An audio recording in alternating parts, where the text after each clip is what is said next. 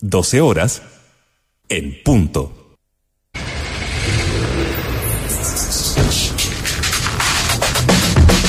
La información es central en nuestra estación. A partir de ahora comienza Estación Central. Un expreso cargado de noticias, música, deportes, espectáculo y entrevistas. Conducido por Lucía López y Marcelo Alvarado. Desde el mediodía hasta las 2 de la tarde, porque nuestra estación es central. Radio Sach 94.5. 12 de la tarde en punto comenzamos Estación Central, una nueva semana, una semana cortita, tenemos festivo el jueves, a prepararse, no se puede ir a la segunda vivienda, recuerden eso que la subsecretaria lo destacó, está prohibido salir de las regiones, sobre todo donde hay cordones sanitarios, por este fin de semana largo que se nos aproxima. ¿Cómo está Lucía López? La vi el viernes con Pedro Piedra. Qué tremendo concierto, Lucía. Sí, qué bonito estuvo. Lo pasé muy bien. Muy contenta, además. Sí. Eh, es que él es muy amable, muy cercano y, y siempre lo he dicho, ¿no? en, en sus letras, en su música, es un es, muy fácil de disfrutar, de apreciar la familia, incluso para gente que pudiera no conocerlo. Sus letras son directas, son claritas. Además, él también es, es, un buen conversador y yo creo que lo que transmitía era un poco la sensación común, lo que uno quiere, un poco para adelante, cómo uno se siente ahora, pero al mismo tiempo haciendo como unos no llamados, porque no era llamados, pero era desde su posición como súper humana, súper genuina, auténtica, eh, que complementa emoción con, mucha gente que lo estaba escuchando. Así que fue una muy, muy bonita transmisión y estoy muy contenta de que haya salido el viernes. Lo pasamos muy bien aquí en la familia. Sí, lo vimos, ¿ah? Tu hijo ahí se sentó al lado tuyo. sí. bueno, es que, ¿sabes qué? Además, en un momento...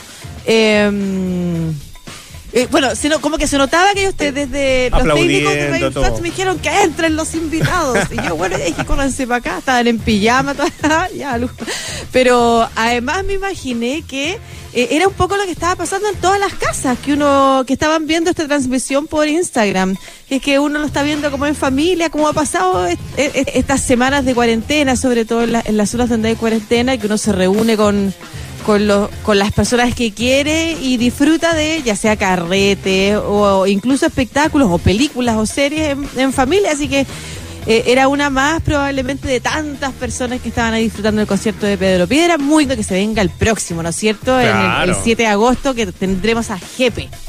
¿Y usted quiere hacerlo también? Bueno, si usted que usted yo estoy, ahí, yo estoy, pues, soy material dispuesto, digamos. Ustedes me, dicen y yo pechugo. Oye, Lucía, eh, nada, pues el fin de semana, un fin de semana por lo menos acá en la zona central sin, eh, sin lluvia, por lo menos uno podía apreciar ahí. Mm, yo tengo la suerte de tener patio, entonces estuve un ratito en el patio, necesitaba aire, oxígeno, así como. Mm. Y eso que nosotros salimos todos los días acá, pero igual como que uno necesita eh, por lo menos salir del. Claro entonces, eh, un saludo a todos los de empieza su desconfinamiento, eh, a tener eh, los cuidados que ya, ya todos sabemos, el tema del uso de la mascarilla, el lavarse frecuentemente las manos, el mantener la distancia física. Leía, por ejemplo, que en Aysén, en algunos restaurantes están poniendo conos, por ejemplo, para que la gente no se acerque a más de un metro donde se paga o donde se compra. Eh, también distancia entre las personas que están en una mesa. Entonces, claro que vuelve, el, eh, vuelve los negocios a funcionar, sobre todo los restaurantes, pero muy limitado, con un 25% de capacidad. Sí, eh, es, difícil. El, escenario. Mira, el día que tenemos aquí en Santiago, en la región metropolitana, no sé si en todas grados. zonas estará igual, pero acá hay calorcito y el calorcito como que te invita a salir. y yo sé que hemos tenido una cuarentena muy, muy larga, larga, larguísima, poco veces. Em, y, y, la gente, y uno también lo acabamos de decir, necesitamos como caminar. Ni siquiera, yo, yo, yo ni siquiera necesito un restaurante, no es eso lo que más quiero, eh, es poder caminar por la calle, porque en otras cuarentenas del mundo existe esa posibilidad. Australia, Nueva Zelanda, en, en los países europeos habían horas para hacer deporte, tú podías salir a hacer deporte o podías salir a caminar por el sector. Aquí se ha concentrado mucho la cuarentena en que las personas que lo pueden hacer, que son quienes no tienen la obligación de ir a trabajar, estén completamente encerrados y tengan permisos muy especiales, muy específicos. Entonces, claro, mucha gente que, que, lo, que lo ha podido hacer y que ha sido súper responsable, lleva tres meses encerrada. Y en, y en Santiago la cuarentena total empezó hace dos meses.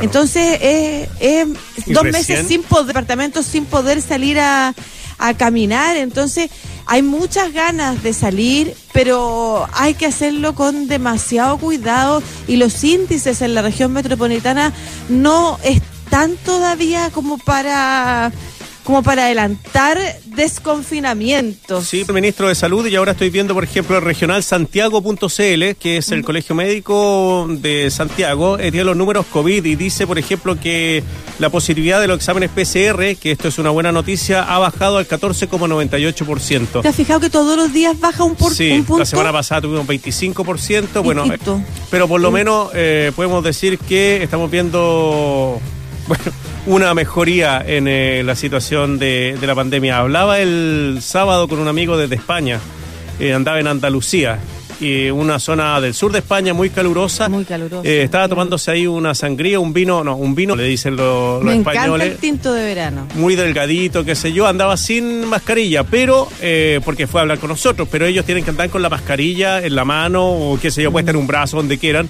pero si entran en un local o están en una mesa, tienen que estar con la mascarilla. Andaba con un, no sé, 38 grados, había de noche pero medidas de seguridad siguen eh, presentes, pese a que están desconfinados ya, pero ellos siguen presentes la medida de lavarse las manos y utilizar en el espacio público la mascarilla. Que ellos están allá en verano y partieron uno o dos meses antes que nosotros con, con, esta crisis.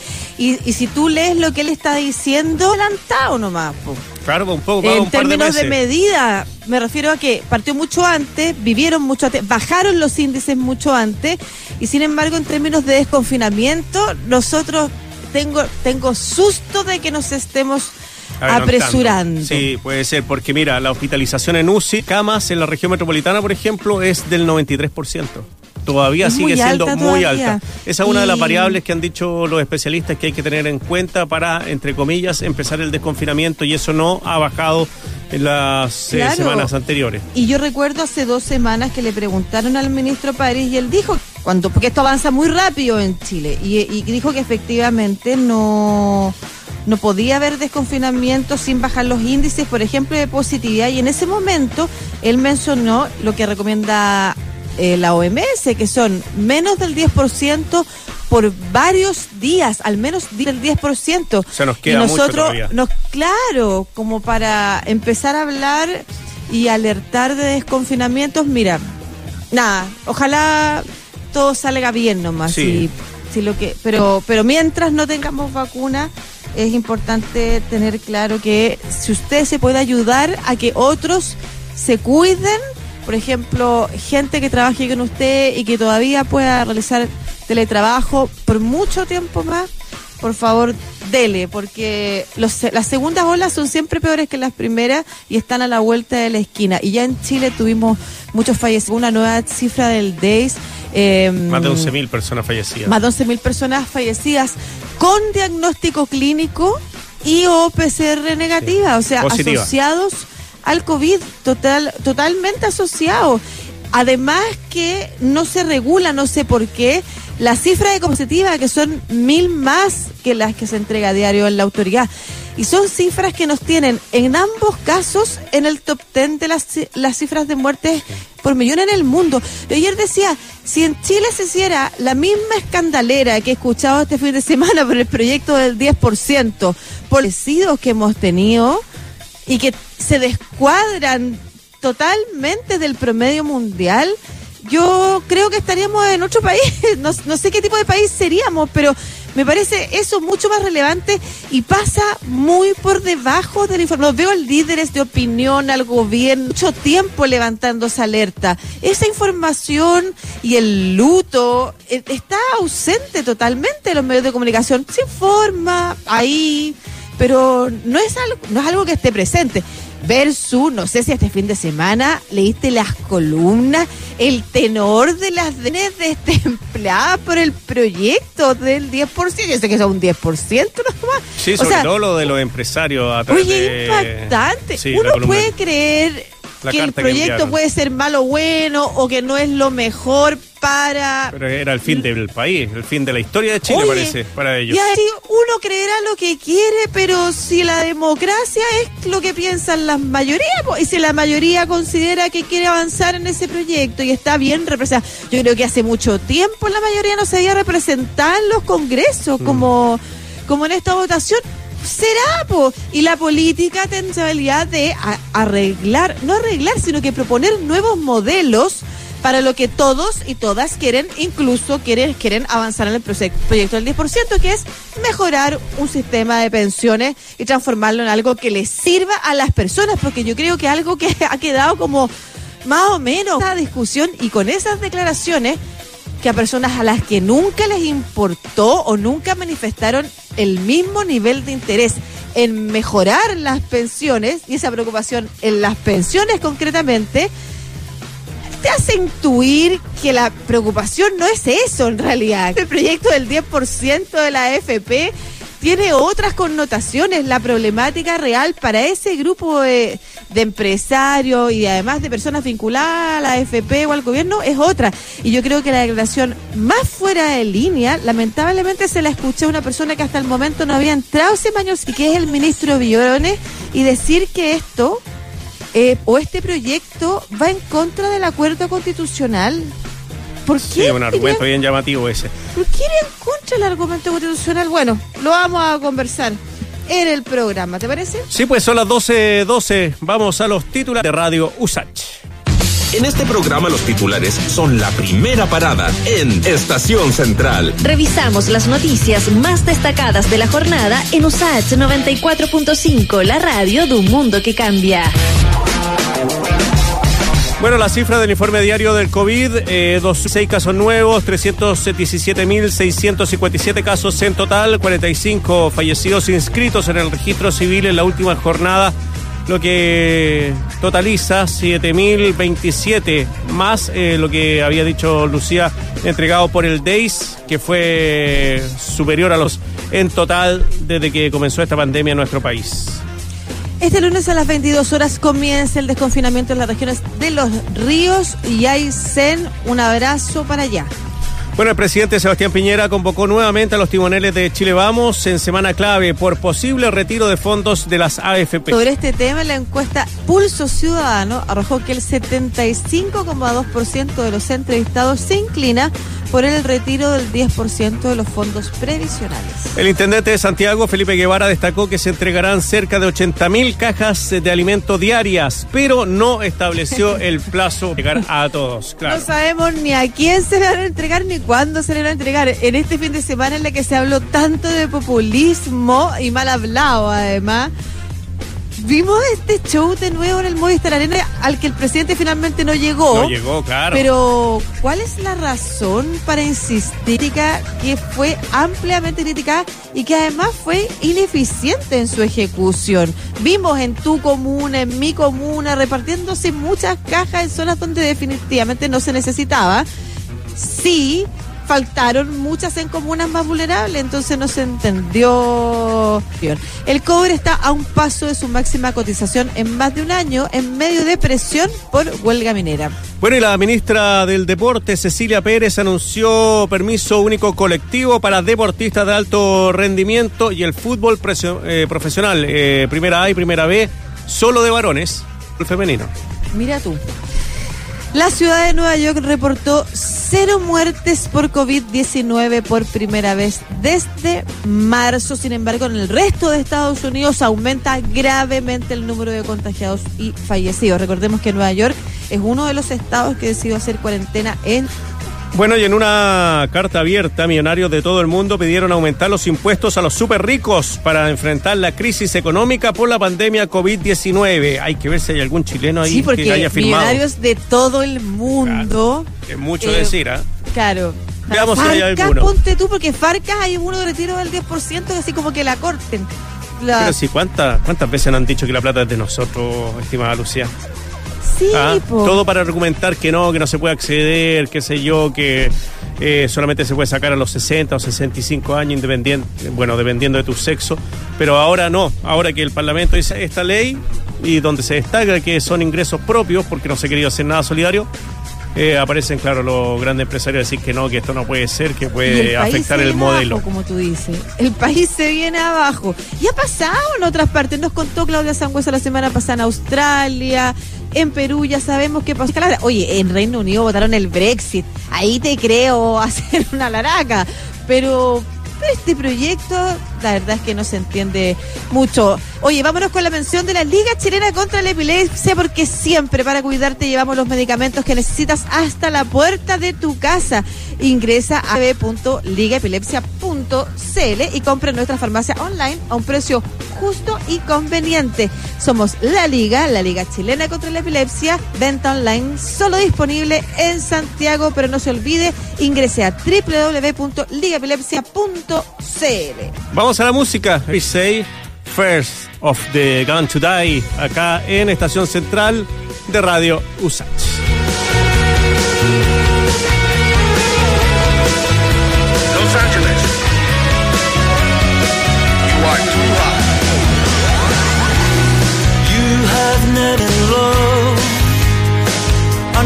seen the stars reflect in the reservoir.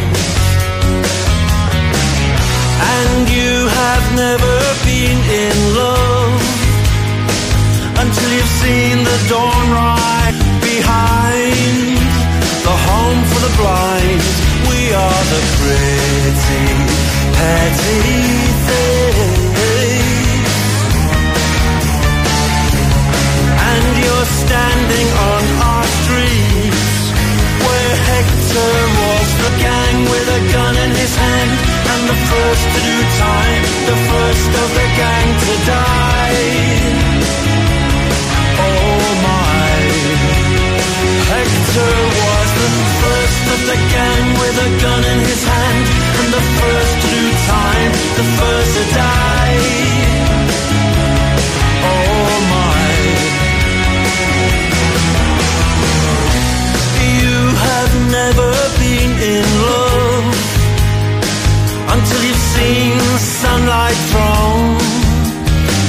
over smashed. We are the pretty, petty things, and you're standing on our streets where Hector was the first of the gang with a gun in his hand and the time the first of the gang to die. Such a silly boy. Hector was the first of the gang with a gun in his hand and a bullet in his gullet and the first lost lad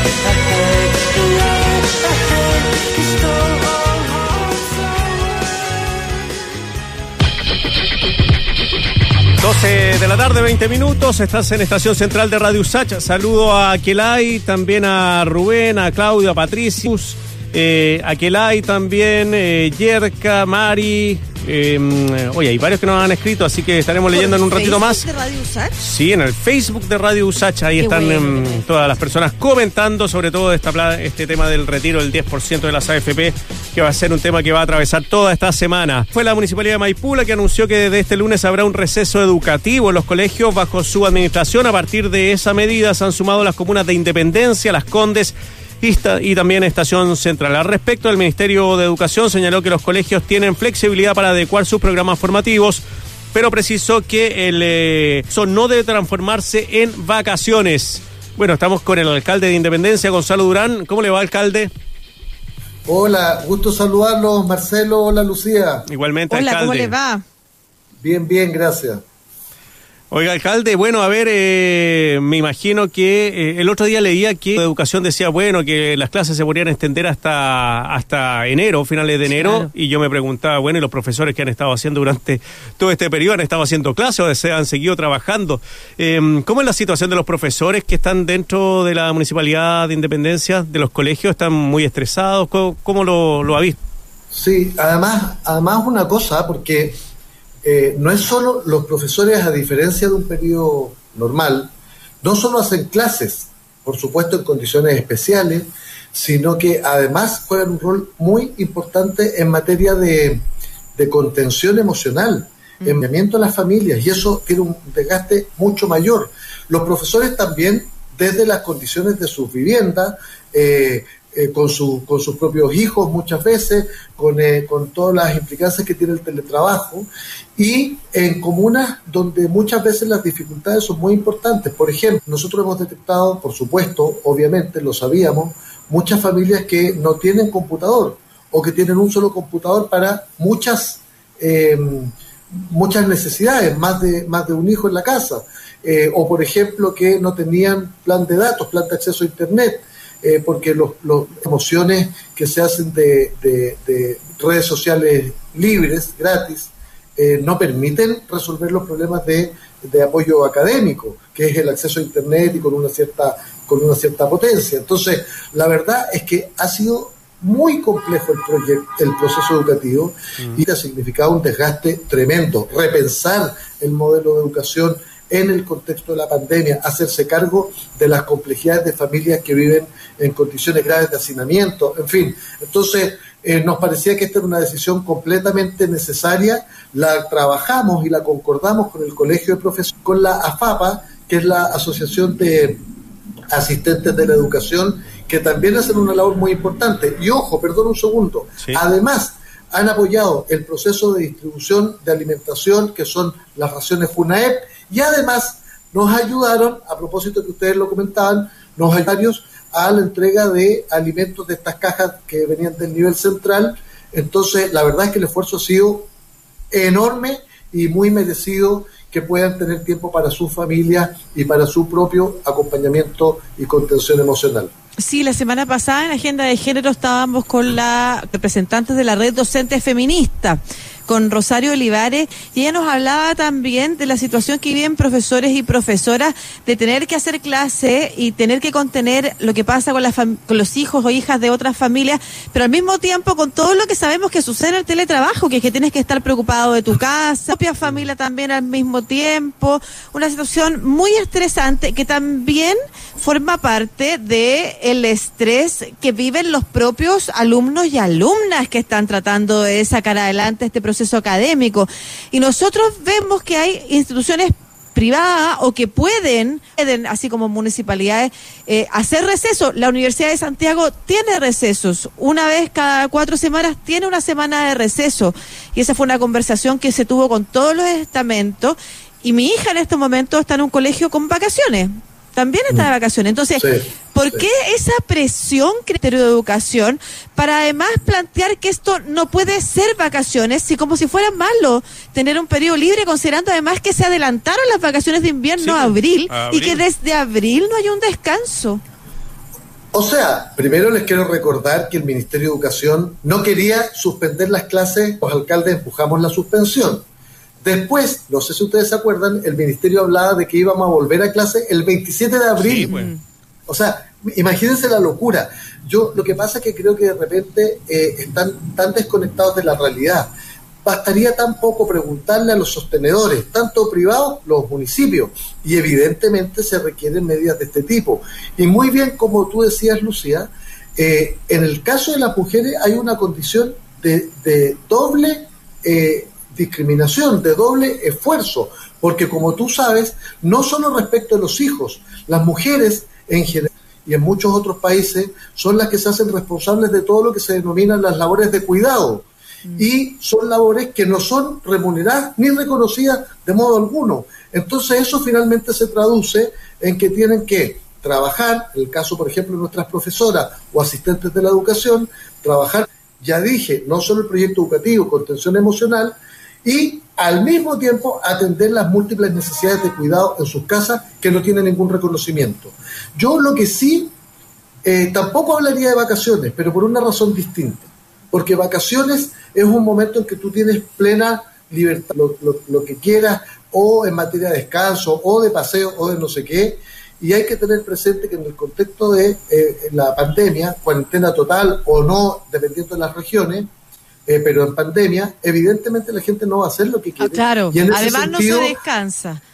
exacto, entonces por razones distintas que el ministro, me gusta hablar de un receso mm. eh, de una semana y vamos a evaluar efectivamente conforme vayan pasando los, los meses el comportamiento y vamos a ir generando todos los descansos necesarios para que se puedan hacer cargo también de sus propias familias de gaste emocional. Alcalde, ¿usted cree que las niñas y niños vuelvan al colegio este año?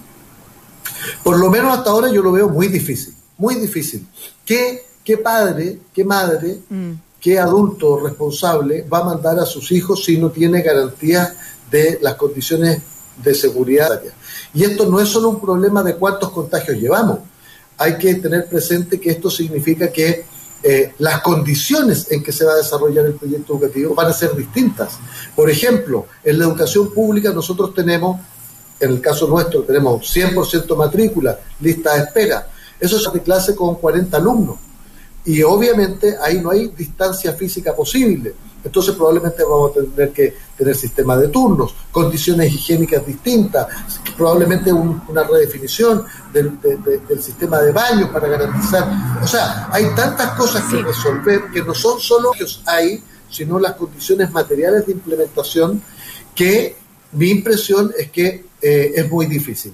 Hay que tener presente, hay que tener mascarilla, alcohol gel, eh, procesos de sanitización de los establecimientos educacionales de manera permanente. O sea, es un proceso que yo creo que hay que tomárselo con calma y es completamente eh, que este año yo tampoco digo lo de, no, no, decir lo damos por perdido porque es impresionante cómo las comunidades educativas han repensado en la relación en este en este proceso y han aprendido muchísimo pero definir contenidos esenciales con esta a distancia y efectivamente más bien pensar en, en una vuelta a clases el próximo año con una preparación adecuada de las condiciones de, ese regreso. y sabiendo que uno tiene toda la vida para aprender, además, si hay algún contenido que quede fuera, en la medida que sigamos vivos y vivas, quizás es más, pensando si se ha aumentado la demanda por eh, las escuelas públicas, por vacantes de escuelas públicas, considerando que usted nos mencionaba la cantidad de alumnos y alumnas que tienen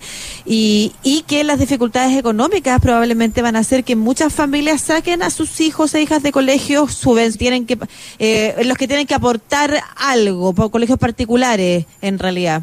Sí, sí, efectivamente, nuestra comuna tiene una cantidad importante de colegios particulares subvencionados. Para ser sincero, no quiero, no quiero eh, jactarme de eso, pero nosotros ya nuestra educación municipal es mucho más competitiva y de mejor calidad que buena parte de la educación particular subvencionada, eh, pero probablemente vamos a tener más familias que van a querer acceder a la educación pública eh, y también de colegios particulares. El problema en el caso nuestro es que no tenemos, no tenemos cupo. Nosotros llevamos con 100% de matrícula y con largas listas de espera. Y con el nuevo sistema de admisión escolar, que yo lo comparto plenamente porque es más democrático, es más inclusivo, mm. eh, eh, es más justo, ¿no? No hay discriminación alguna, pero significa que tampoco vamos a tener margen para decir, mire, usted como vive en el colegio lo matriculo por sobre otro que postuló al sistema. Y en ese sentido me parece que más bien hay que repensar estratégicamente, o sea, integrando educación particular subvencionada, pública, en fin, para garantizar que todas las familias tengan acceso gratuito a la educación y eh, ver cómo ampliamos la capacidad de matrícula de la educación pública. Que además, eh, bienvenido sea porque es una educación, eh, como ya decíamos, que no discrimina, que, integra, que, que, que, es una educación que le hace bien al país. Estamos conversando con eh, Gonzalo Durán, alcalde de Independencia, alcalde de Leyerú Primaria, para seguir ahí a las personas que están con COVID positivo, o todavía no ha pasado nada con eso. Sí, me, me, da risa la pregunta porque la trazabilidad. hace, hace como un mes anunciaron que, que, ya habían llegado los recursos. La verdad es que nos llegó eh, ayer u hoy en la mañana, porque era una transferencia directa a la cuenta, pero hasta el viernes no había llegado. Eso demuestra que efectivamente se hace el anuncio y pasan hartas semanas en que no llega ni un peso y eso es un problema, primero porque genera una expectativa de las comunidades y segundo porque en la práctica tenemos que resolver buena parte de los problemas eh, con nuestras propias capacidades, con nuestros propios recursos y a veces en condiciones eh, bien, bien complejas, bien precarias, digamos. Y una cosa es cómo se toman las decisiones según lo que perciben las élites por supuesto, hemos, hemos ya vivido en este mismo contexto de pandemia decisiones erradas por desconocimiento. asumió no, no, no haber conocido antes la realidad del hacinamiento en muchas comunas de Santiago. ¿Cómo percibe usted en su comuna que se encuentra en la situación de contagio y de desarrollo de la enfermedad, pensando en cuándo o, o cuántas aristas uno ve que se está como avanzando rápidamente en la idea de desconfinar algunas zonas. Sí, mira, eh, no sé si se acuerdan ustedes eh, lo que pasó con Independencia. Nosotros tuvimos cuarentena total eh, con las primeras metropolitanas, que eran las comunas de la zona oriente. Y en una decisión realmente mm. como, como de antología, ¿no? Como para estudiarla en el futuro, eh, brutalidades en política pública. Se decidió suspender la cuarentena de independencia a la semana. Se mantuvo en todas las demás de la zona oriente y, se, y yo dije tres cosas. Dije, miren, primero, esto va a significar un fuerte rebrote porque produce una sensación de relajo y eso va a tener consecuencias graves porque tenemos un alto nivel de hacinamiento. Segunda cosa que dije, Independencia es una comuna con muchos hogares de adulto mayor, muchos, más en la región metropolitana, y esto puede significar una alta tasa de mortalidad. Y lo tercero que dije es que teníamos la mayor infraestructura hospitalaria de la región y por tanto esto iba a generar un problema desde el punto de vista de la propagación del contagio en las inmediaciones de esta infraestructura y por tanto problema sanitario mayor. Fuimos durante un mes y medio la comuna con la tasa de incidencia de casos activos más alta de la región. Fuimos durante 10 días la comuna que tuvo mayor tasa de mortalidad, hoy estamos terceros, y eso fue principalmente porque nuestros hogares de adulto mayor, solo la Fundación Las Rosas tiene 500 residentes en la comuna. Mm. Y están todos los privados más chicos, en fin, tenemos tranquilamente 1.200. Entonces tuvimos hasta hace una semana atrás del orden de 100, 105 eh, fallecimientos de estos hogares. Obviamente eso es el 70% de nuestra y lo tercero es que el Hospital San José fue el primer hospital, como siempre, en colapsar completamente y hemos tenido que habilitar SAPU provisorio, hemos tenido desde la atención primaria que resolver esto.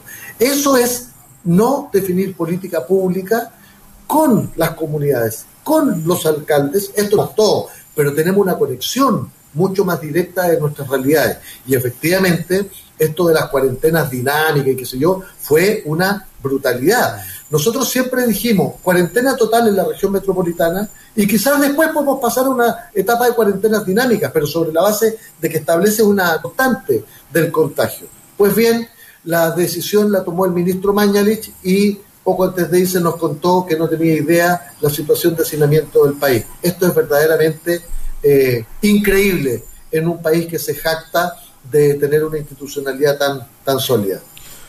Muy bien, Puente de Independencia conversando con nosotros acá en Estación Central de Radio Usach. Un abrazo grande, alcalde, que le vaya muy bien. Un gusto. Que estén muy bien, muchas gracias a ustedes. Y felicitaciones por haber tomado la decisión del receso docente. Sí, por supuesto. Súper necesario. Muchas gracias. Chao. Muchas gracias. Que estén muy bien. Chao, chao. Ya pues, eh, Lucía, vamos a estar conversando con Flavio Salazar, inmunólogo del Instituto Milenio de Inmunología e Inmunoterapia y vicerrector de Investigación y Desarrollo de la Universidad de Chile sobre las vacunas que se están eh, probando en el mundo y también la idea de que Chile sea mm, también un lugar donde se prueben estas vacunas. Y esto, no sé si te enteraste, pero Estados Unidos quiere acaparar. Eh, todo. Claro. Lo quiero todo. Todo, todo. Así que, bueno, interesante la conversación que tendremos dentro de los próximos minutos acá en Estación Central. 12.37 de la tarde. Una pausa y regresamos a nuestra estación central. USACH 94.5, la radio de un mundo que cambia. Los Médico Hogar, las farmacias de la Liga Chilena contra la Epilepsia están abiertas a todo público y aquí podrás encontrar un amplio stock que incluye fármacos psiquiátricos, neurológicos, analgésicos, productos homeopáticos y muchos más. Y ahora, para cuidarte, llevamos los medicamentos que necesitas hasta la puerta de tu casa. Ligaepilepsia.cl y compra en nuestra farmacia online a un precio justo y conveniente. Nuestras farmacias son sin fines de lucro y al preferirnos estás ayudando a financiar el tratamiento de una persona con epilepsia. Somos la Liga, la Liga Chilena contra la Epilepsia. Venta online solo disponible en Santiago.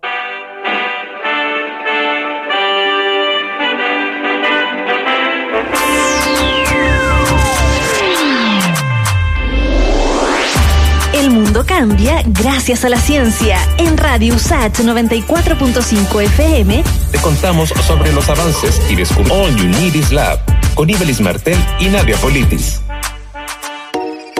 La USACH se adjudicó dos fondos de investigación para COVID-19 del Ministerio de Ciencias y la Agencia Nacional de Investigación y Desarrollo.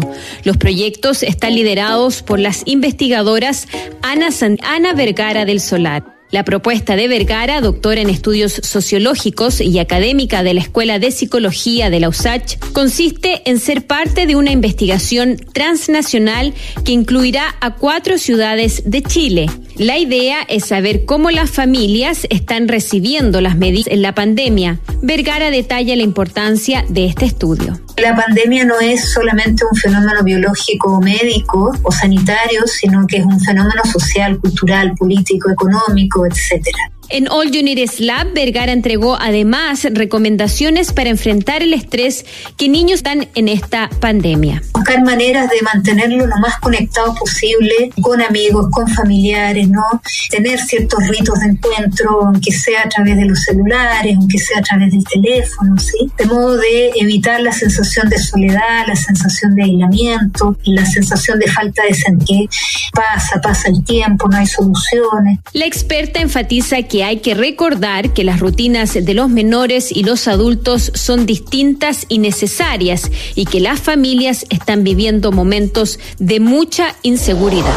El mundo cambia gracias a la ciencia. Pronto volvemos descubrimientos y avances en All Unities Lab. En Radio USACH 94.5 FM con Ibelis Martel y Nadia Politis. Radio USACH, la radio de un mundo que cambia. Nuestra locomotora ya está de vuelta en la estación central. USACH 94.5, la radio. De...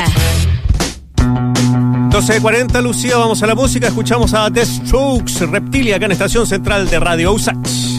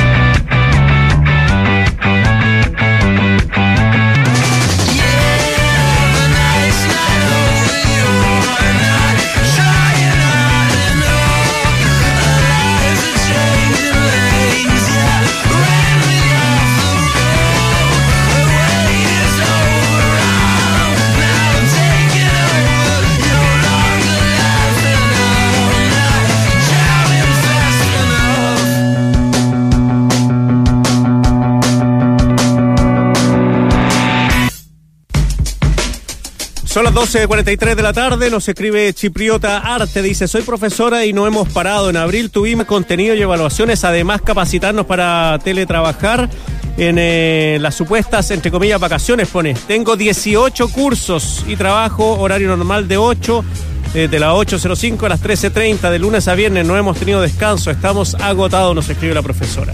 Sí, María José Domangi dice, y las profes. Ah, yo creo que arriba los corazones. También. Oye. Estamos al teléfono con el inmunólogo del Instituto Milenio de Inmunología e Inmunoterapia, el IMI, y vicerrector de Investigación y Desarrollo de la Universidad de Chile, Flavio Salazar, para hablar de la posibilidad de adquisición de vacunas para Chile. Em, tenemos muy lejos de ese proceso, de esa vía de salida a este virus. Flavio, ¿cómo se, cómo se encuentra? ¿Está por ahí? ¿Está, está por Vimix, por teléfono? Ahí estás. ¿Cómo estás? Hola, ¿cómo están?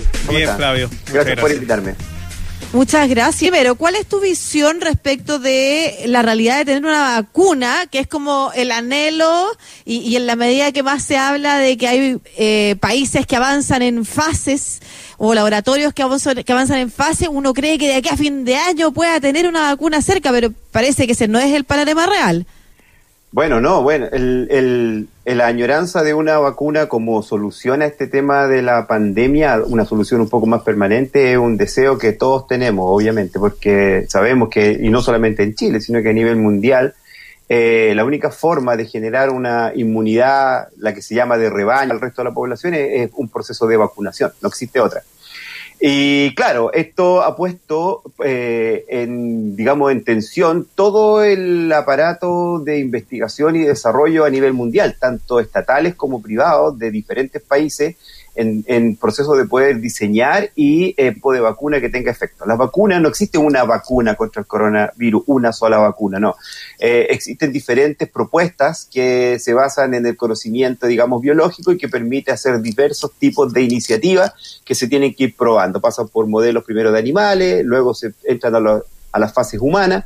Tres, la uno es donde se prueba que eh, conceptualmente no sea peligrosa. La dos, donde uno empieza a probar eh, realmente su efectividad, comprobando elementos de inmunología, protección, etcétera. Y ya después el fase 3, que es la más, la última etapa, es donde se hace un estudio, digamos, eh, masivo en una población grande, que efecto en, en, la vida real que tenga esta vacuna. Las vacunas pueden ser protectivas en diferentes niveles, pueden tener una eficiencia de un 80, de un 90, de un 70%, entonces eso es lo que se prueba en un estudio mucho más grande. Varias iniciativas han pasado esa, esas barreras y ahora estamos en la etapa 3 donde probablemente van a haber muchas iniciativas. Sí, eh, quería preguntarle sobre esta fase 3 y que se proponga, o por lo menos algunas compañías propongan a Chile. Eh, eh, me imagino que es porque tiene que haber un alto nivel de circulación del virus también para que sea una, una prueba estándar o por lo menos que sea representativa, ¿o no?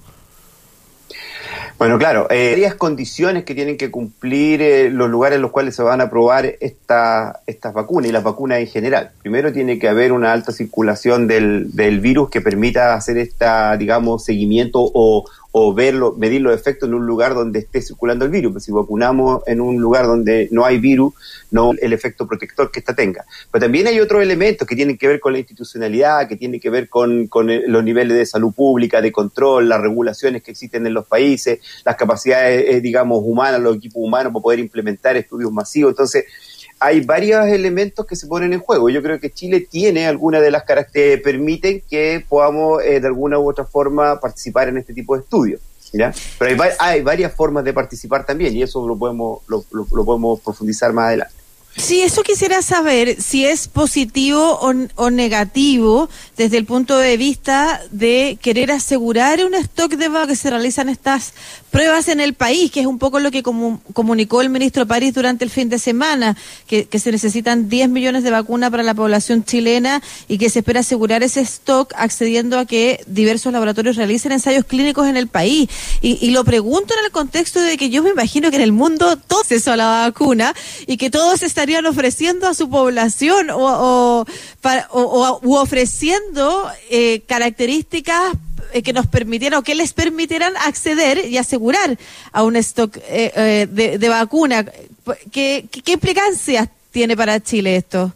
Hay, que, yo creo que hay que separar eh, la, la, pregunta en, dos aspectos, en, dos en, dos, en, dos, digamos, dimensiones. La primera, que es la que creo que uno tiene que aclarar, es que para, para cualquier fármaco que nosotros consumamos hoy día, para desde una aspirina hasta, no sé, pues el ibuprofeno o cualquier remedio, todos han pasado por estudios clínicos y tienen que pasar por estudios clínicos fase 1, fase 2, fase 3 y tienen que haber voluntarios para poder ofrecerse en eso y en ese sentido es el camino que permite que un medicamento cuando sea aprobado haya cumplido con estos requisitos. Entonces, eso es un punto. El otro punto es que los seres humanos somos todos iguales y estamos en un planetado. La pandemia lo ha demostrado claramente. O sea, que no hay diferencia. Los virus no tienen frontera. O sea, le, da a un africano como a un norteamericano de la misma forma.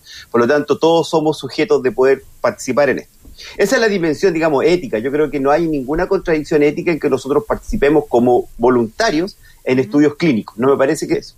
Esa es la dimensión, digamos, de los estudios. Ahora, Claro, ahora depende de las condiciones o, qué se espera obtener en la participación. Generalmente la participación en estudios clínicos, al ser voluntaria, tiene un carácter altruista, o sea, en el fondo uno no lo hace con el fin de obtener un beneficio, no, no es la, idea de, de, participar en un estudio clínico. Entonces, cuando a mí me plazco participar en, este, en un estudio determinado para asegurarnos un tipo de, de digamos, de dosis, me parece que ahí se transgiere un poco los temas de, de, ética, digamos, eh, si es que fuera así. No me consta que sea así, pero pudiese hacerlo. Ahora, yo creo de que eh, nosotros, eh, por lo menos desde la Universidad de Chile, con otras universidades eh, del país, la Universidad Católica y otras más, hemos planteado la posibilidad de hacer estudios co-diseñados, co-llevados a cabo entre los investigadores chilenos y las compañías o los estados que quieren probar las vacunas. En ese sentido se pueden firmar y hemos ya avanzado en algunos acuerdos para poder establecer en Chile que sean monitoreados, diseñados, codiseñados con investigadores chilenos de estas instituciones. Esa es una posibilidad. Pero también hay otras que son las mismas empresas privadas, los grandes laboratorios, que plantean entonces el poder generar estos estudios en Chile en la manera tradicional y en la cual ahí ya no depende de los incentivos. Hay que ser muy cuidadoso porque existe una regulación muy, muy estricta en Chile y esa se tiene que, se tiene que cumplir. Porque eh, en definitiva lo que a nosotros nos interesa es la seguridad de, estos estudios, que se cumplan con los criterios éticos de aprobación, etcétera, y luego que los resultados sean positivos y luego las negociaciones que se puedan producir para obtener vacunas de ese tipo ya eh, escapan a, digamos al rol que uno juega como investigador. Estamos conversando con Flavio Salazar, inmunólogo del Instituto Milenio de Inmunología e Inmunoterapia y también vicerrector de Investigación y Desarrollo de la Universidad de Chile. Profesor Salazar, ¿por qué el ministro habla de vacunas? ¿Y qué pasa con los otros nueve millones de chilenos que no son o no serían inoculados? Yo creo que hacen un cálculo que tiene que ver un poco con este, este criterio de la inmunidad de rebaño. O sea, las vacunas no es un, una mención que está diseñada para proteger solamente a un individuo, sino que son eh, intervenciones poblacionales. Por lo tanto, cuando tú logras establecer inmunidad en un, en un porcentaje alto de la población, e impide que el, resto que no está vacunado también se enferme. Entonces, en el fondo, eso es lo mínimo probablemente que se requiere para, no para garantizar, pero para obtener una, una inmunidad de rebaño. Yo creo que eso es lo que han calculado. Sí, ahí sí se puede hablar de inmunidad de rebaño. Claro, la inmunidad de rebaño es un concepto, a mi juicio, que solo se puede utilizar en el contexto de mm. las vacunas, porque las infecciones muy pocas veces van a generar infección, o sea, yo no sé si existe alguna, pero en vez de generar una inmunidad de rebaño no, no es, eh, desde el punto de vista evolutivo, factible, porque sería un virus que se bloquearía a sí mismo, ¿me entiendes? Entonces, en el fondo, los virus interaccionan en una interacción dinámica entre la infección y la población. Por lo mm. tanto, nunca se alcanza una inmunidad de rebaño para que el virus pueda seguir progresando. Pero las vacunas, pues, de, hecho, se han erradicado enfermedades gracias a las vacunas. O sea, la vacuna sí se ha demostrado que son capaces de generar protección. Y aunque haya gente en una población que no esté vacunada, el que el resto, la mayoría, esté vacunado, impide que ese se enferme. Flavio, me llamaba la atención eh, lo que decías al principio. Muchas fórmulas que se están probando para una vacuna adecuada.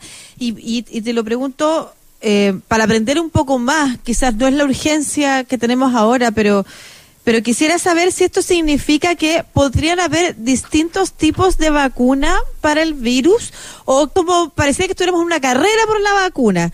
Y yo no sé si depende de la primera que se prueba si todas están más o menos con las mismas eh, componentes, por ejemplo, o esas o esos factores son secretos todavía en, en, las investigaciones o varias pasan sus etapas y finalmente queda en el mercado aquella que mejor funciona.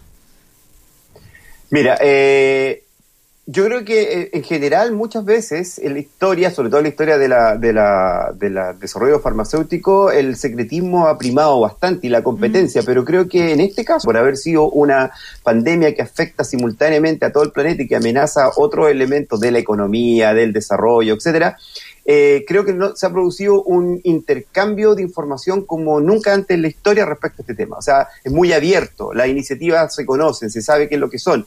Las diferencias están hechas, digamos, durante acumuladas en la historia, eh, diversos tipos de, digamos, de estrategias para generar el mismo efecto, que es una inmunidad.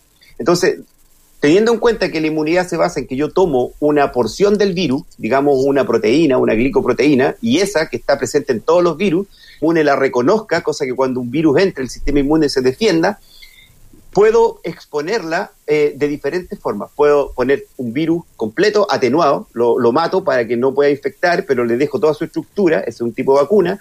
Puedo tomar su material genético y ponerlo en otro virus que sé que, que, que no es dañino para la inmunidad, para que exprese esa misma proteína y genere inmunidad. Puedo tomar solamente el material genético y mezclarlo con otros tipos de ayudantes y inyectarlo. Entonces, todas esas eh, son estrategias válidas. Ahora, todas tienen ventajas y desventajas. Algunas son más, digamos, eh, podrían ser más, más efectivas, pero completo sería ir atenuado, es bien efectivo, pero, pero tiene limitante en su producción. Producir esa cantidad de virus, hay que hacerlo en reactores celulares, es, complejo, es más caro, es, más lento, etcétera.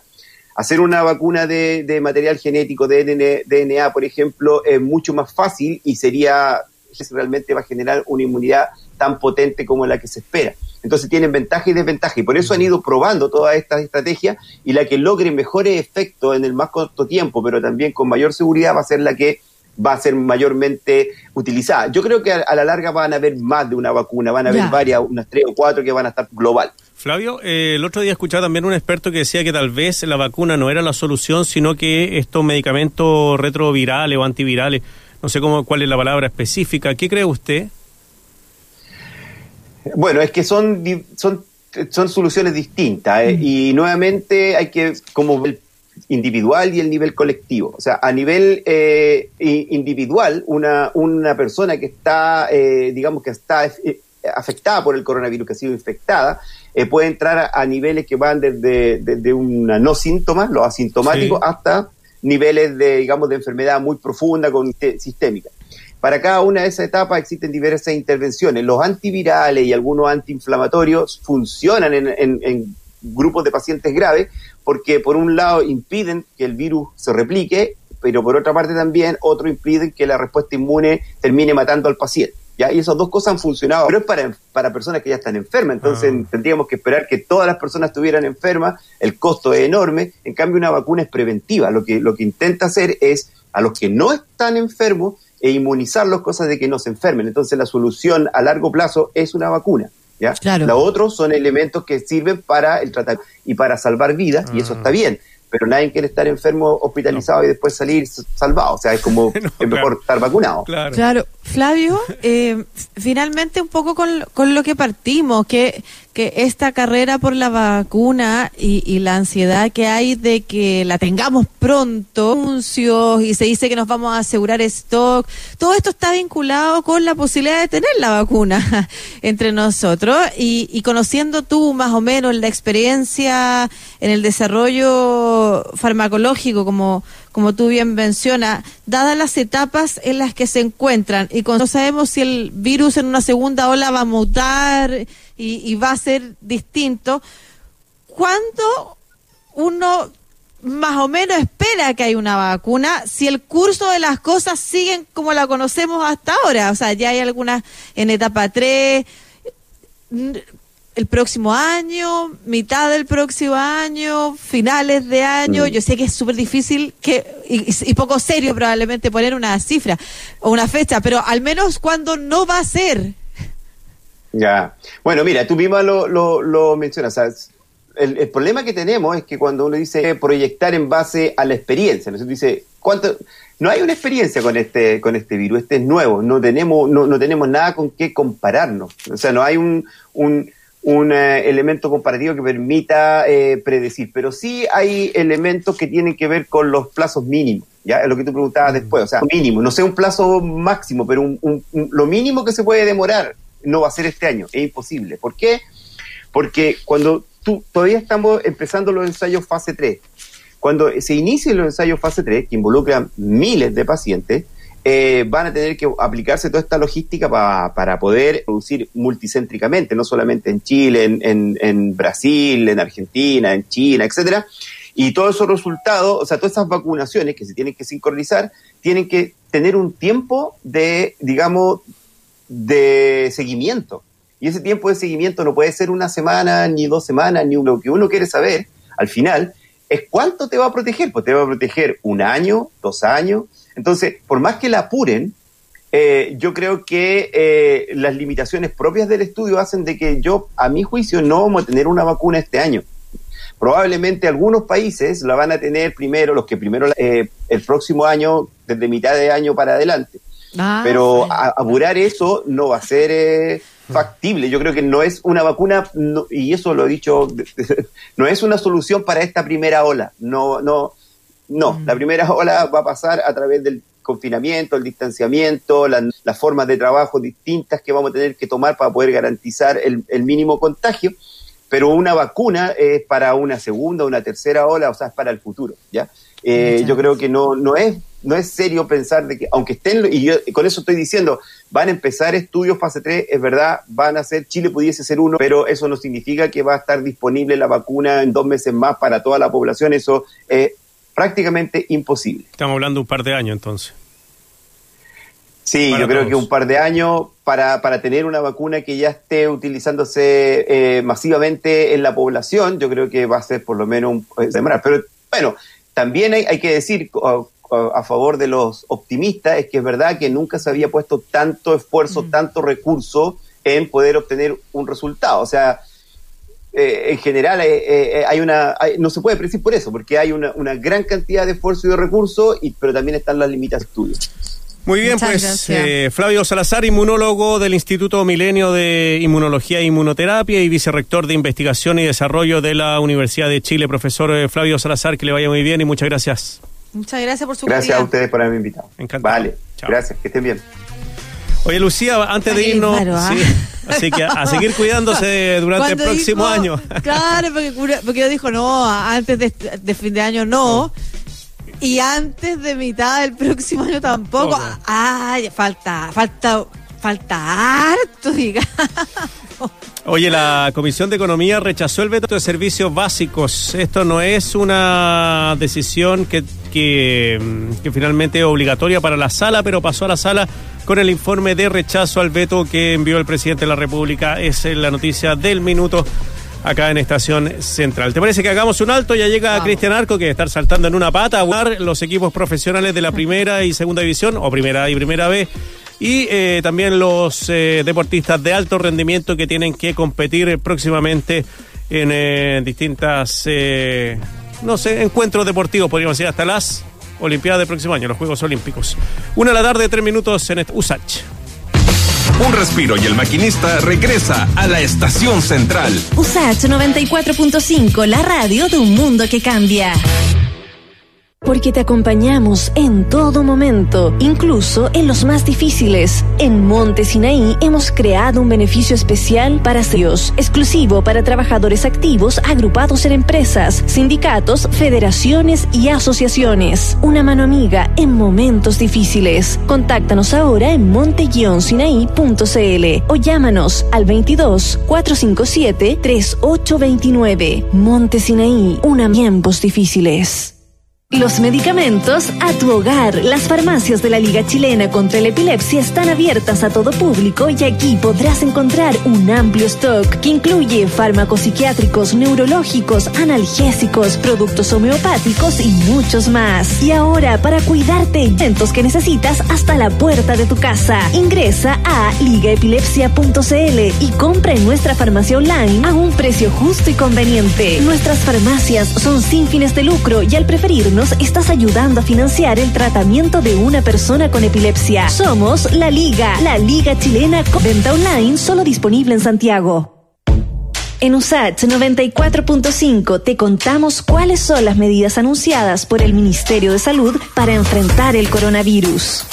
¿Cuándo y dónde es obligatorio el uso de mascarilla?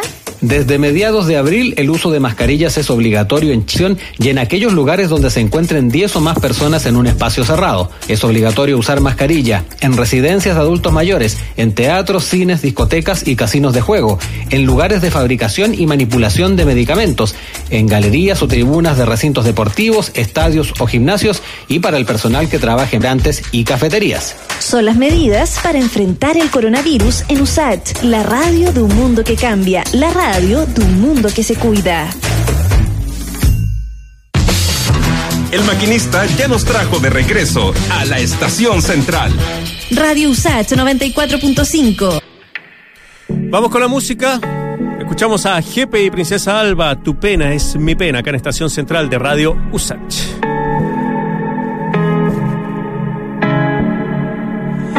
Alguien así como tú hay que cuidar muy bien.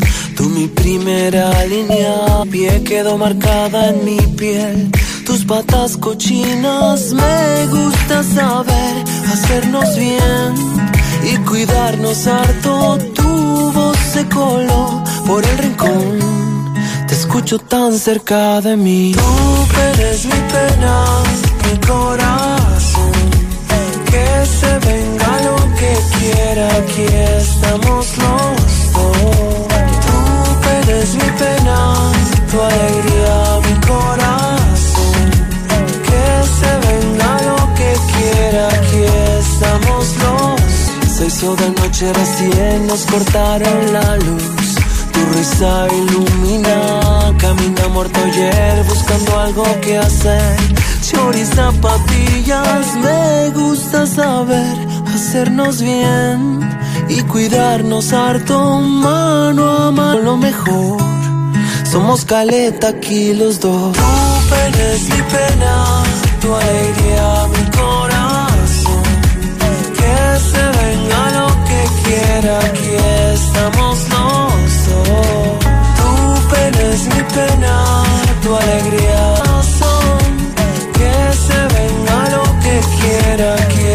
estamos los dos.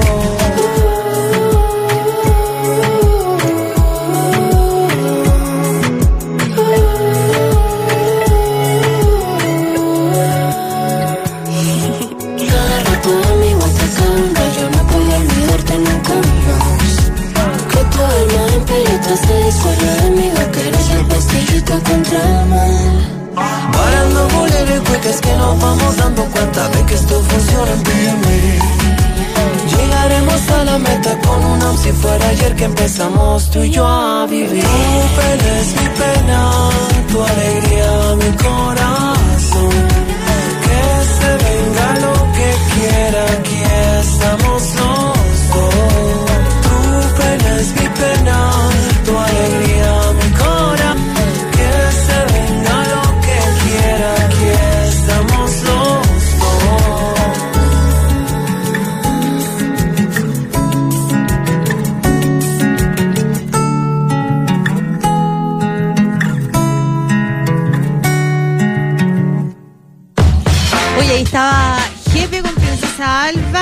recuerdo que el próximo 7 de agosto tendremos la segunda edición de Cuarentemas con Jepe, así que para que se preparen para ese concierto, Marcelo, vayan comprándose ya. Tú sabes que pasa muy rápido. El tiempo pasa muy rápido. Pasa volando. Hay que quedarse organizado con los amigos y amigas, saber que tienen que hacer un picoteo y en común a través de las redes sociales disfrutar del concierto que vamos a transmitir por Radio Usach por el Instagram de Radio Usach. Exactamente. ¿Algunos saluditos que tenga a mano, estimada Lucía? Oye, sí, primero en el cuaternario que nos está escuchando y en Twitter dice que qué bueno que hablemos de la salud de los profesores porque dice que tiene dos amigas profesoras y están realmente mal. O sea, el nivel de trabajo que tienen que realizar y cómo tienen que lidiar. O sea, me llamó a mí la atención eso del ministro. lo pasan mal?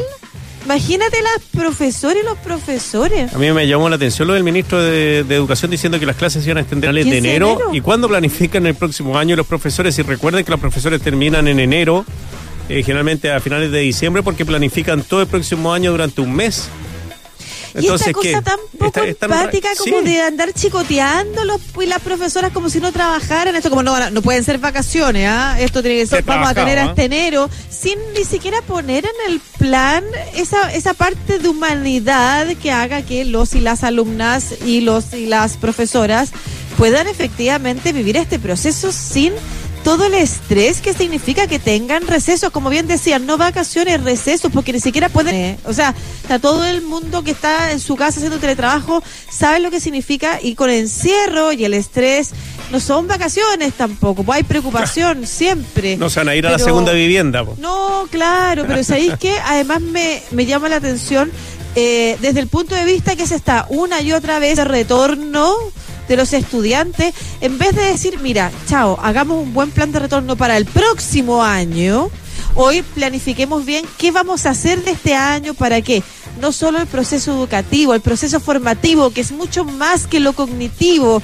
es lo emocional, el formarte como perañarte en este proceso, se permita hacer de buena manera en contexto de pandemia, en contexto de crisis mundial sanitaria, de algo que los niños y niñas no han vivido y nosotros los adultos no habíamos vivido tampoco. Entonces, mezclar los componentes educativos para tener este año y planificar lo que va a pasar con el próximo, porque yo veo planes de retorno adelantados y no veo planificación para que el próximo año, que pudiera ser mucho más, mucho más sensato, tuviéramos actividades presenciales, desarrolláramos más cupos para la cantidad de personas que van a demandar de familiar educación pública y nos preparemos para eso, en vez de estar adelantando planes de retorno a la rápida que nadie quiere tener. No hay, como decía el alcalde de Independencia, no hay padre o madre, o no es un porcentaje alto al menos, que piense estar mandando en este contexto a sus hijos al colegio. Además que está esa otra enfermedad que los niños desarrollan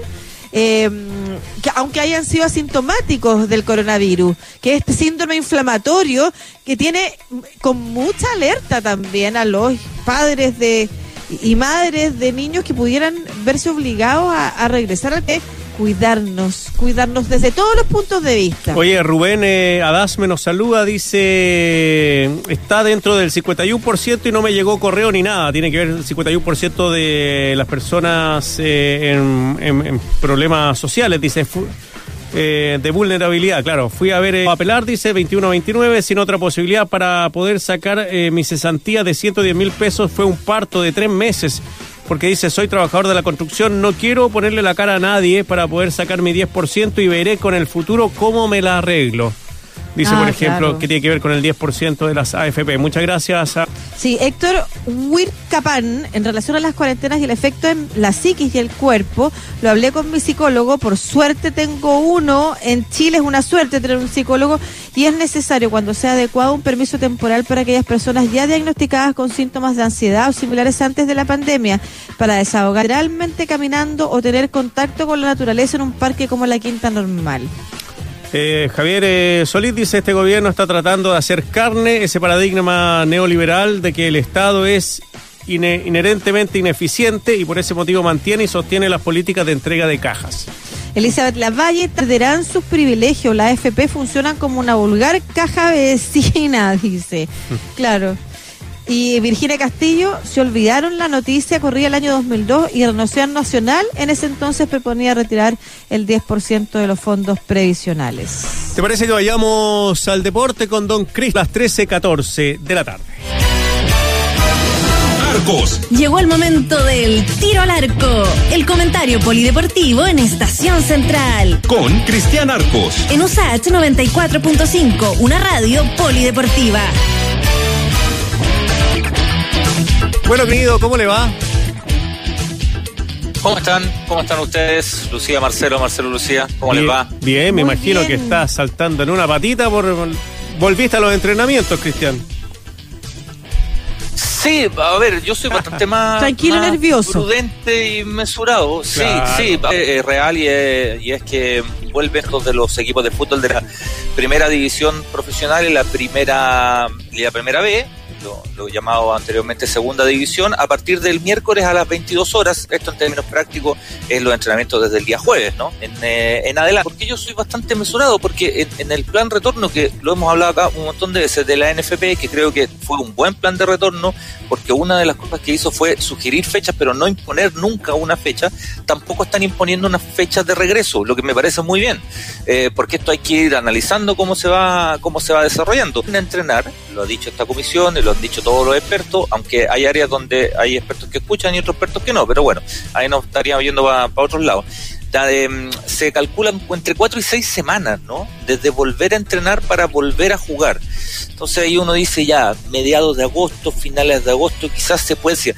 Lo cierto es que este es un permiso especial porque hay varios equipos del fútbol chileno, de partida los equipos de Santiago, los equipos de varias regiones, de Rancagua, de Curicó, de Valparaíso, que están en zonas de cuarentena, y que se les permite, eh, con este con este salvoconducto, con este permiso especial, trasladarse al lugar de entrenar el entrenamiento ya en cancha de manera, de manera presencial, con todas las normas sanitarias que en algún momento comentamos. ¿Se acuerdan que eran 6, 7 jugadores por cancha, pues. en diferentes tipos de cancha, ojalá en horarios distintos, que no ocupan los vestuarios, sino que cada uno termina el entrenamiento y se va para su casa, eh, en fin, pero ya es una noticia, una petición que había hecho hace dos semanas eh, esta comisión de retorno, se estaba estudiando, bueno, y hoy día se dio a conocer eh, a través de, del Ministerio del Deporte, Cecilia Pérez, que estuvo la ministra ahí en en la mesa de la cuenta oficial. Sí, me parece que Europa ha sido el ejemplo a seguir y ha resultado muy bien porque en ningún momento se ha suspendido eh, por eh, haber eh, personas contagiadas con COVID. Sí, en Europa resultó, hasta ahora ha resultado bien. Las ligas, algunas volvieron, ya, ya las hemos, hemos visto, ¿no? Varias de ellas volvieron no han habido casos de futbolistas, eh, ya sea en entrenamiento o en partido. Ahora, distinto fue el caso de Estados Unidos. De pronto, nosotros, la, situación en Estados Unidos muy distinta, no se tomaron las medidas restrictivas en general, ¿no?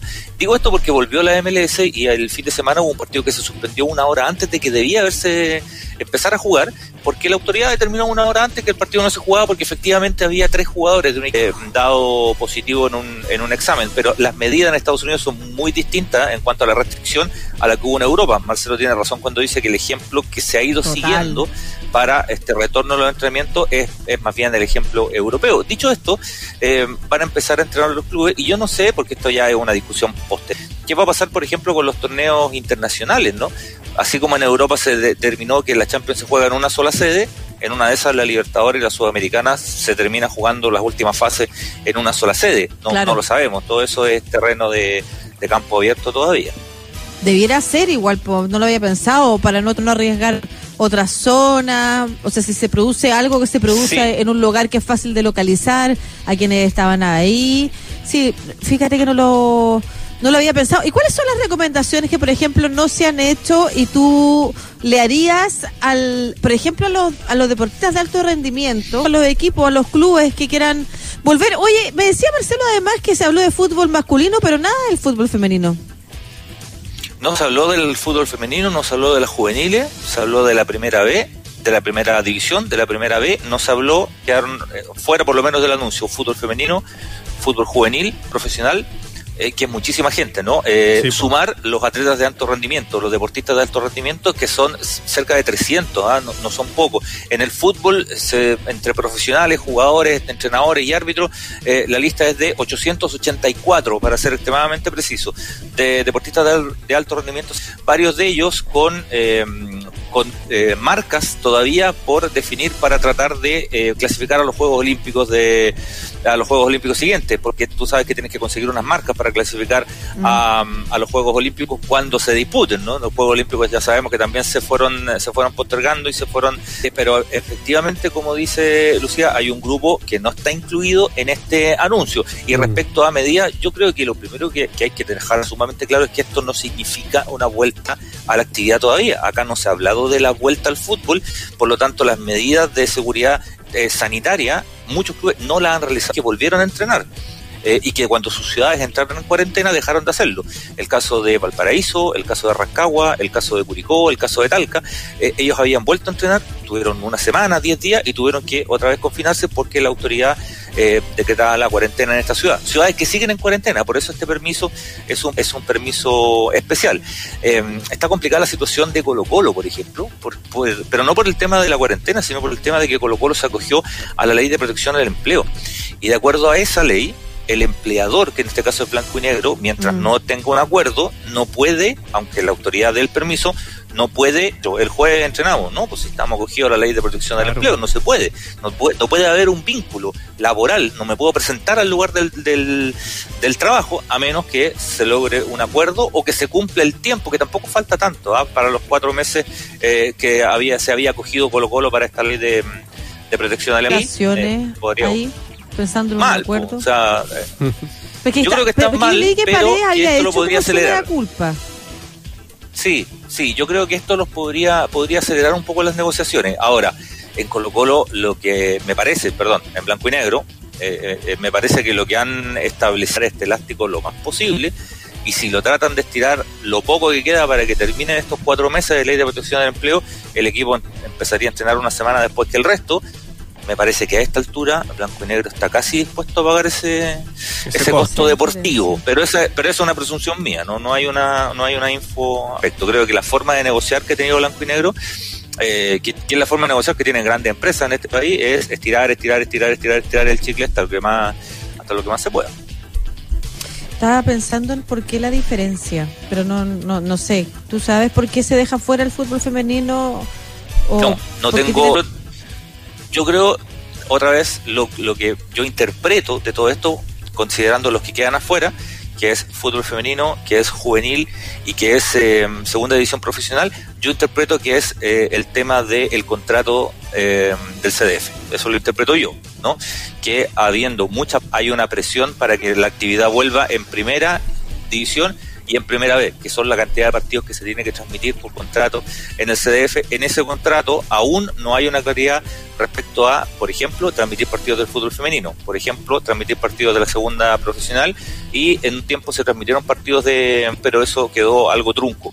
Me parece, eso es una interpretación mía, que esta presión tiene que ver con eso, con la cantidad de dinero que mueve la industria y la industria eh, no estoy diciendo que esté bien, ¿eh? estoy diciendo que es así. La, industria eh, está básicamente focalizada en primera, en primera A y mm. primera y primera vez. Si uno mira las elecciones, uno mira los contratos, en general, el resto, la, para ser sincero, a los dirigentes chilenos les importa poco y nada el resto. ¿eh? Oye, estamos hablando de que el fútbol, el fútbol podría volver a mediados de agosto con este con este ciclo en el mejor de los casos Sí, en el mejor de los casos se habla entre 4 y 6. Eh, una, una vuelta, otra vez si miramos el ejemplo europeo, es más o menos eso. Entre, entre 4 y 6 semanas, eh, los jugadores tienen lista de 30 jugadores profesionales, sabemos que se permitió esto de los cinco cambios, en fin, eh, si uno calcula 4 o 6 semanas desde el jueves para adelante, uno podría estar pensando en un mes más, 15 de semana de agosto, por ahí. el día, la semana pasada, el viernes, la, la FIFA, además, decretó que la vuelta de las clasificatorias, que esto es para el Mundial de Qatar, serán en octubre. Eh, yo no sé de verdad cómo se van a jugar esas clasificatorias, de verdad no lo sé, más allá de que se juegue a puerta cerrada, me refiero, no sé si los jugadores euro que militan en Europa van a venir a Sudamérica, van a hacer una, como dice el protocolo, van a estar 14 días en cuarentena y después irán a entrenar o jugar. lo veo difícil, veo difícil que los grandes clubes presten a sus jugadores, lo veo complicado, en una de esas se llega a un acuerdo, no lo sé. Hoy día eh, me parece que las clasificatorias hasta ahora me parece que también están en, en entredicho. Pues, no, no, no lo veo tan fácil. Y ¿eh? hay que recordar que, por ejemplo, España eh, tiene un listado de países que no permite la, la llegada de, de, turistas o de personas de esos países y Chile, por ejemplo, es uno de ellos. Al igual que Brasil. Entonces, como decís tú, o sea, si vienen para acá no van a poder volver a, lo más probable es que coincida con algún periodo de vacaciones, en todo caso en Europa, porque están terminando las ligas, pero esto es postergar el problema un par de semanas. A lo mejor las primeras fechas se puede, pero después de ahí para adelante el problema va, va a continuar. No, no ha habido mucha claridad. Por eso me parece que en el caso de la vuelta a la primera división, en términos correctos, en términos de ver el proceso y las condiciones primero antes de poner la fecha, que es lo que la Comebol no hace. La Comebol dice, vuelve el fútbol en octubre. Ya, ¿cómo? ¿Cómo? ¿Cuándo? ¿Dónde? ¿Por qué? ¿A qué hora? ¿En qué condiciones? No sabemos. me parece que se pone el, el, orden en las condiciones primero y después en la fecha que se pueda jugar. Creo yo, por lo menos. Oye, Cristian, eh, eh, en, materia polideportiva fue una jornada para el olvido para la escudería Ferrari. Los dos eh, autos chocaron entre ellos. Eso no, no, pasa casi nunca, pero bueno, ahí quedó Fettel eliminado inmediatamente y después Leclerc tuvo tres, tres giros a salir para el olvido. En cambio, Mercedes, primero y segundo. Además fue empezando, claro, pero además fue empezando la carrera. Sí, pues la primera vuelta. en, la primera, en la primera vuelta hubo hoy día una, desde ayer, una ola de memes, qué sé yo, y de todo respecto a lo que había ocurrido con, con, eh, con Ferrari. Bueno, aproveché de McLaren eh, perdón, Mercedes a través de Hamilton y de, y de Bottas para el, hacer el, el 1-2 y, y, Ferrari agrega algo más, un elemento más, una línea más a una temporada que ya es bastante polémica, bastante tensa además, pese a que Leclerc eh, asumió la responsabilidad, ¿no? Después de la, de la competencia, ya de comunicado dijo la, la culpa era mía, no de Fettel, fui yo el que cometí el error, Fettel había dicho, no sé cómo, Charlie trató de entrar en un lugar donde con suerte entran dos autos y trató de venderse un tercero en una curva, era, era medio, medio complicado, ¿no? Un poquito de ironía también ahí en ese, en ese comentario. Leclerc asume esta, este rollo de, Estiria en Austria, había sido en Austria también el anterior, ¿te acuerdas que lo comentamos? que pues. van a haber esto, estos grandes premios en, dos, digamos, de, manera consecutiva para evitar los traslados, además de, los pilotos y de los equipos completos, de lo que significa toda esta eh, Fórmula 1, toda esta maquinaria, toda esta industria de la Fórmula 1 este, con, con este caso, con esta, con esta situación insólita, ¿no? De, de Ferrari con Fettel y con, y con Leclerc y esta eh, carrera que terminó demasiado pronto para, para el cabalino rampante. Oiga, finalmente, si usted tuviera algo que transmitirle a la ministra del Deporte respecto o a las autoridades, ¿qué diría respecto de esto que se que se está viendo venir, que es el regreso de las actividades, sabiendo que hay mucha gente que quiere y sería feliz con ver fútbol en vivo y en directo, pero como usted es un moderado, entre ellos, sí, moderado para, para, pues, esto. No, me gustan los Una persona seria. No, me gustan no, es que no me acuerdo cuál fue la palabra que usó usted para autodefinirse al principio de esta conversación. No, no, en este tema, en este tema yo soy mesurado, en este tema soy mesurado, no, no, no digo, no creo que haya que de, descorchar champaña ni, ni, ni, mucho menos, pese a que, si me preguntan qué es lo primero que haría usted si cuarentena ir al estadio, al tiro. Pero eh, me parece que hay cosas que son mil veces más relevantes, mil veces más relevantes. Creo que hasta ahora, eh, en ese sentido, con todas las críticas del mundo que ha tenido la NFP, creo que lo ha hecho bien en ese, en ese aspecto, no ha acelerado un proceso y creo que no hay que acelerarlo ahora. Eh, hay, yo le diría más la NFP, ¿no? Que tiene que ver con eh, el resto de las competencias, como decías tú, que no están consideradas. La segunda profesional está pasando por una situación dramática, pero terrible. Hay literalmente jugadores que no reciben hace un año ningún tipo de, aporte. Hay algunos, eh, hay algunos dirigentes que han desangrado la edición profesional. Hay otro que les ha costado un mundo volver. No reciben aportes por parte del Consejo Presidente. El Consejo en el, en el fútbol chileno, en la NFP, eh, era una frase que hemos escuchado muchísimo en los últimos años, el modelo no se toca. En el fútbol chileno el modelo no se toca. El Consejo de Presidentes mantiene esto de que nadie más juega, los equipos de primera vez reciben plata, el resto, que la segunda profesional es un invento, porque fue un engendro creado por la dirigencia de Sergio Jadwe, apoyado por prácticamente todos los equipos de la primera división, con solo cuatro excepciones, los deja fuera de todo reparto económico. Eh, y más encima, si tú clasificas, tienes que pagar una cantidad de cifras, o tenías que pagar una cantidad de cifras eh, muy grande de dinero, y que hace nada el Tribunal de Libre Competencia determinó que eh, la, NFP, la NFP tendrá que pagar una multa por haber cobrado durante ocho años ese dinero. Se abre la puerta para que todos esos clubes le hagan un juicio a la NFP y probablemente se lo ganen. entonces, la segunda profesional, el fútbol de juveniles, ¿qué pasa con los 14 años, de 15 años, de 17 años, que están, que serán los profesionales en tres años más, se quedaron sin competencia el año pasado y se quedaron sin competencia en esto. El fútbol femenino, que el cual el año pasado con el Mundial hubo gárgaras de todos lados, ¿no? De todos lados haciendo gárgaras y subiéndose a un carro al cual nunca se habían subido a la fuera de todas estas determinaciones fútbol femenino, en donde con suerte hay dos o tres instituciones que le hacen contrato oficial a sus jugadoras. O sea, solo dos, tres clubes con suerte en Chile, sus jugadoras pueden vivir de jugar al fútbol profesional. La mayoría de las seleccionadas chilenas juegan afuera por lo mismo, porque acá en Chile no se puede vivir del fútbol y varios de esos clubes, el 90% de esos clubes en este tiempo han recibido cero, huevo, cero aporte. Entonces, eso más que el Ministerio del Deporte me parece que es la NFP, en donde mientras el modelo no se toque, vamos a seguir, al igual que en otras áreas, tocando la misma comparsa. Eh, los equipos ricos van a seguir siendo más ricos y los siendo más pobres. Si ahí uno echa de menos el rol de la Federación de Fútbol, que en Chile, a diferencia del resto del mundo, no existe. Existe una reunión de clubes privados nomás que se reparte la plata entre ellos y el resto del fútbol amateur, el fútbol de las divisiones menores, el fútbol de las divisiones fuera de la NFP parece que no existe.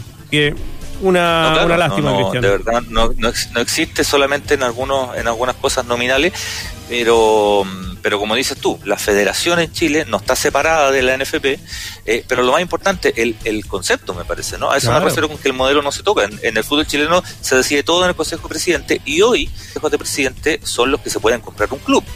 Exactamente. Eh, y nada más, ¿no? Con, con algunas pequeñas excepciones, que son muy pocas. Pero si tú te puedes comprar un club, entras al Consejo de Presidentes. Si no te puedes comprar un club, no, no tienes representatividad. Uno como hincha, como socio de un club, no tiene representatividad en el Consejo de, Presidentes. Solo los... Claro, hemos visto que en Colo Colo eh, sus socios siguen teniendo poder dentro de, de la institución, pero tampoco le alcanza para poder manejar el club. Pues tampoco le alcanza porque tienen dos cupos en la mesa en una mesa de nueve y esos dos cupos está por estatuto.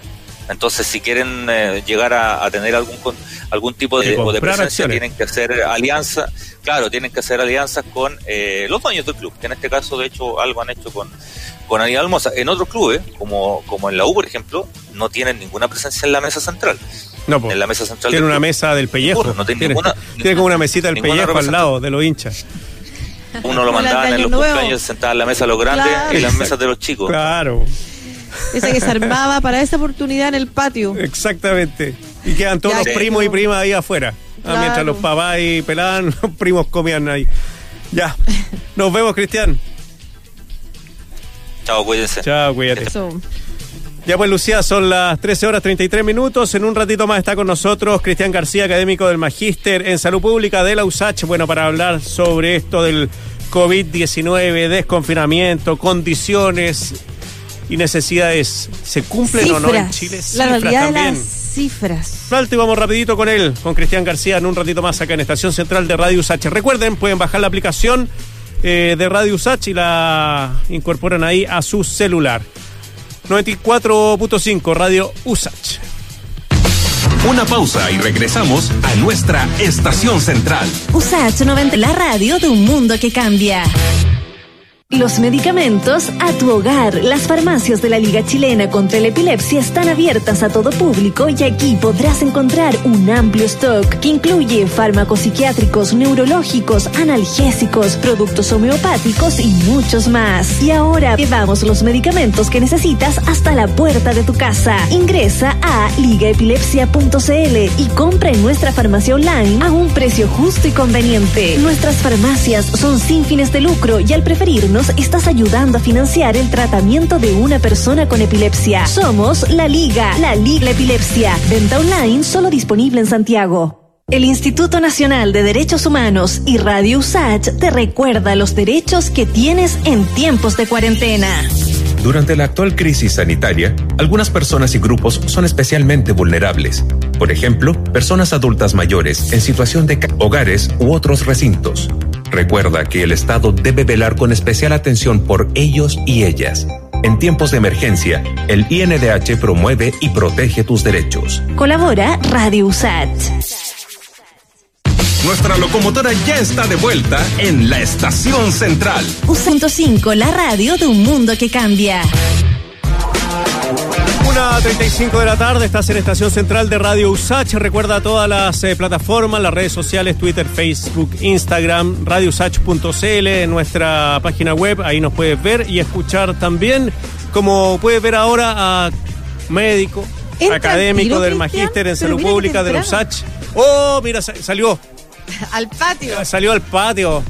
Está sentado en la mesa del pellejo afuera. Qué bueno verte sí, lo escuchaba justo que hablaban de, la mesa del pellejo y claro, me vine, me vine al pellejo aquí. que está rico el, día, un poquito calor, así que me vine afuera. Sí. Hace bien tomar solo, ¿no? Rayitos de sol. La vitamina, ¿cuál es la que se activa? ¿La B? ¿Con el sol? Vitamina D. D. Ahí está. D de dedo. ¿Y para qué sirve? Mira, y justo sirve además, ¿o no? Para la... pero, pero dinos tú mejor, ¿para qué sirve la vitamina D? Sí, está relacionado con el sistema inmunológico, de hecho eh, está relacionado también con algunos tipos de... La, la, falta de, vitamina D con infecciones, con eh, otras dolencias como cáncer y otras más. Así que es importante y es donde llega menos luz ultravioleta en los extremos del mundo, los extremos al sur del país también es importante. Oye, una, una, amiga mía una vez se fue a Canadá y se sentía muy mal, muy deprimida, fue a estudiar allá. Y fue al doctor allá y le dijeron, bueno, es que no, y le pasaron una ampolleta que le pasaban a, bueno, y ella tenía que estudiar con esa ampolla común y corriente. Y ahí uh, dice que fue un cambio tremendo. Dormía abrazada la ampolleta después. sí, bueno, sí, eso, eso escrito los países con el problema esto de, de la luz eh, y temas de, del ánimo, eh, alteraciones del ánimo, eh, son, por lo tanto, es bueno que ya en invierno tengamos un poquito de luz, un poquito de un poquito de sol. Mire, ustedes saben, yo, yo viví un tiempo en Estados Unidos y después de un invierno siempre súper crudo, ahí en el norte de Estados Unidos y que más encima con nieve, gris, había uno o dos días con un poquito, con 7, 8 grados Celsius, la gente salía afuera, salía a, los parques, entonces es algo que uno...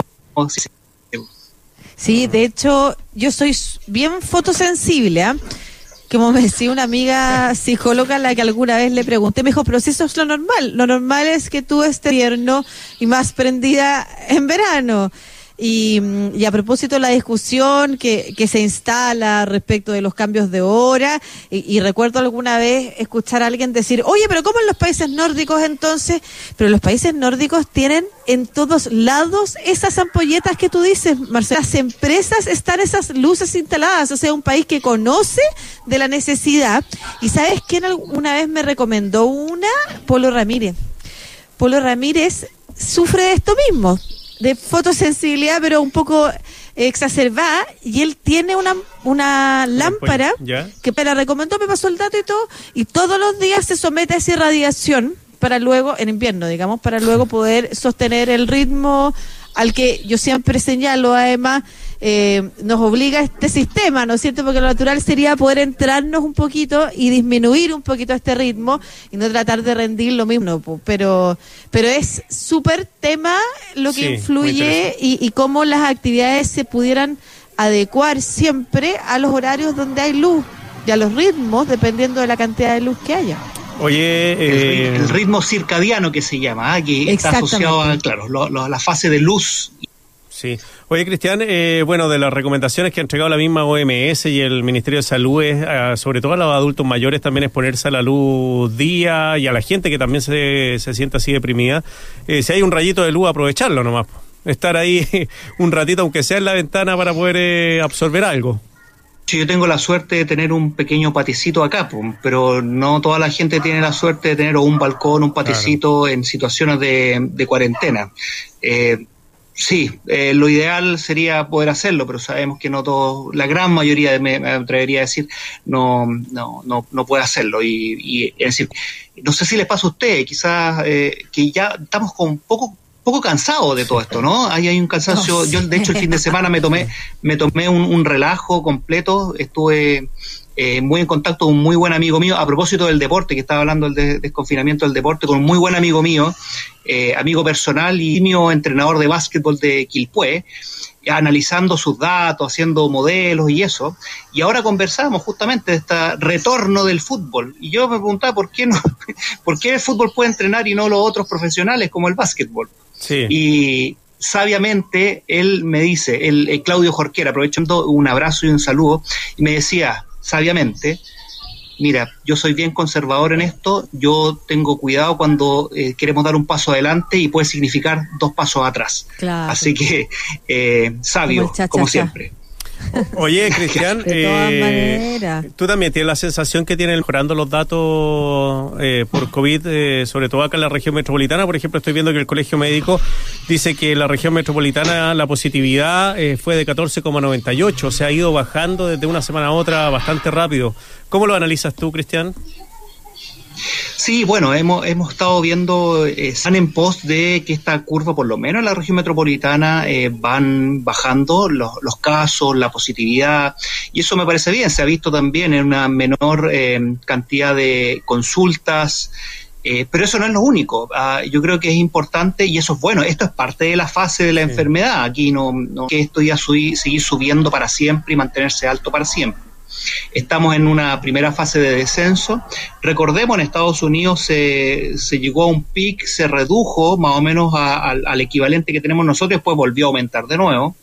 Eh, por lo tanto, hay que ser, hay que ser cauto, hay que ser súper cauto y, tomar todos los resguardos. Llevamos ya bastante tiempo algunas comunas como Ñuñoa ya lleva eh, varios meses en cuarentena, eh, otras llevamos más o menos 60 días. Por lo tanto, era esperable que ya se noten los, los, efectos de eh, estas cuarentenas. Entonces, sí, vamos en, descenso, es, una buena noticia, pero a mí me preocupa otra cosa, que, que para mantener estas buenas noticias tenemos que tener la capacidad de respuesta. Y esto eh, eh, es básicamente, y la respuesta no es la hospitalaria, la respuesta es cómo detectamos rápido, aislamos a los casos, a sus condiciones para hacer cuarentenas ideales y eh, que puedan eh, mantenerse alejados del resto porque son potenciales casos, pero también potenciales asintomáticos que pueden eh, contagiar a otras personas. Entonces, eso va a ser fundamental. Es lo que se ha planteado como la traza, para simplificarlo, es acompañar acompañar a la gente, ofrecerle lo que necesiten, acompañarlas en, en, la enfermedad, en la cuarentena, pero también en esa necesidad económica, alimentaria y, por qué no decirlo, también de entretenimiento, cultura, que es importante para mantener eh, lo más sana posible. Tú estás diciendo esta bajada de la curva es parte de la enfermedad. O sea, esta enfermedad no se acaba ahora, ¿no es cierto? Y lo conversábamos con un inmunólogo eh, recién respecto además que la vacuna se espera por una segunda o tercera ola. Entonces, bájalo, pero nos seguimos enfermos, que yo como sociedad me parece que es importante dejarlo claro. Seguimos con la enfermedad en nosotros. Entonces, ¿cómo debieran vivirse los procesos que vienen? Porque lo que estamos viendo, y, recuerdo que alguna vez me lo dijiste tú, yo lo mencioné hace un rato, punto la positividad, ¿no es cierto? Y eso nos hace pensar que pronto entonces volveremos a vivir esta vida libre, a caminar y correr por los parques, algunos querrán volver al trabajo, otros al estadio. ¿Cómo debiera ser ese periodo de vida y de relaciones y de actividad que la enfermedad sigue con nosotros? Es que hay que considerarlo como un como etapas, escalonado. No podemos pensar, y ahí, y ahí yo creo que está el, al debe de manera importante el, el, Ministerio de Salud por el gobierno, porque esto no es un tema sanitario solamente, esto es un problema social completo. Eh, afecta a la economía, afecta a las personas, afecta la salud por, por, por, por lo demás también, la educación, todo. Estamos todos afectados en, en, en nuestro eh, eh, de manera integral. ¿ah? Pensar que esto se va a acabar y va a empezar de un día para el otro es, eh, es imposible. O sea, no, no, no va a ser así.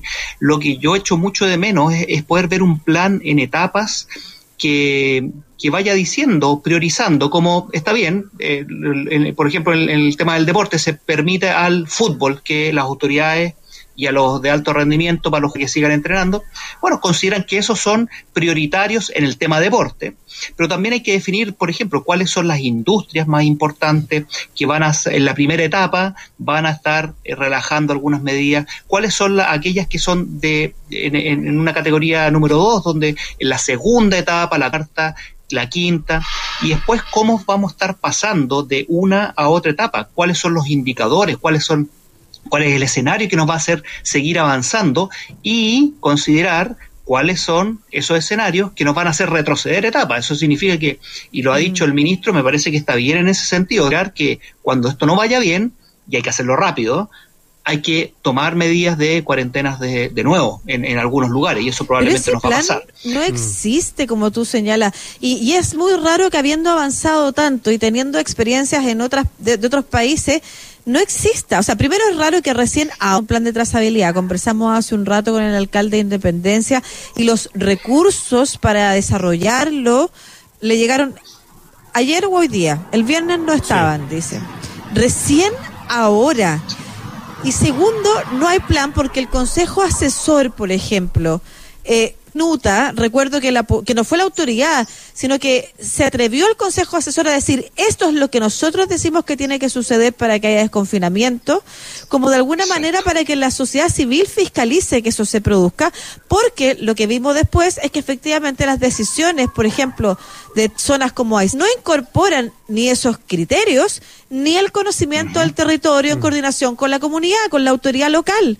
Entonces, no está ese plan y me da la sensación de que es un plan que no se va a tomar ni se va a desarrollar porque la decisión la toman en función de factores que y, y, las toma la autoridad independiente de lo que digan los expertos en pandemia. Sí, bueno, ahí hay, dos cosas. Una es la oportunidad y, y, disculpen la promoción, la autopromoción, pero es como, el, yo creo que ha sido el eslogan el, de, este, de, Tarde por Don Lucho, que es el, nombre de una, de una, columna. que me tocó escribir, eh, que hace el paralelo de eh, el fútbol y eh, pandemia, de, por, de que actuar tarde no, no, no es lo correcto, pues aquí tenemos que adelantarnos justamente. Y me parece que es lo que uno ve permanentemente, o sea, las cuarentenas declaradas tardíamente, los ayudas económicas, todavía estamos discutiendo. Eh, Argentina ya lleva dos, probablemente ahora va en el eh, luego al tercer probablemente eh, cuota del, del, de la ayuda económica.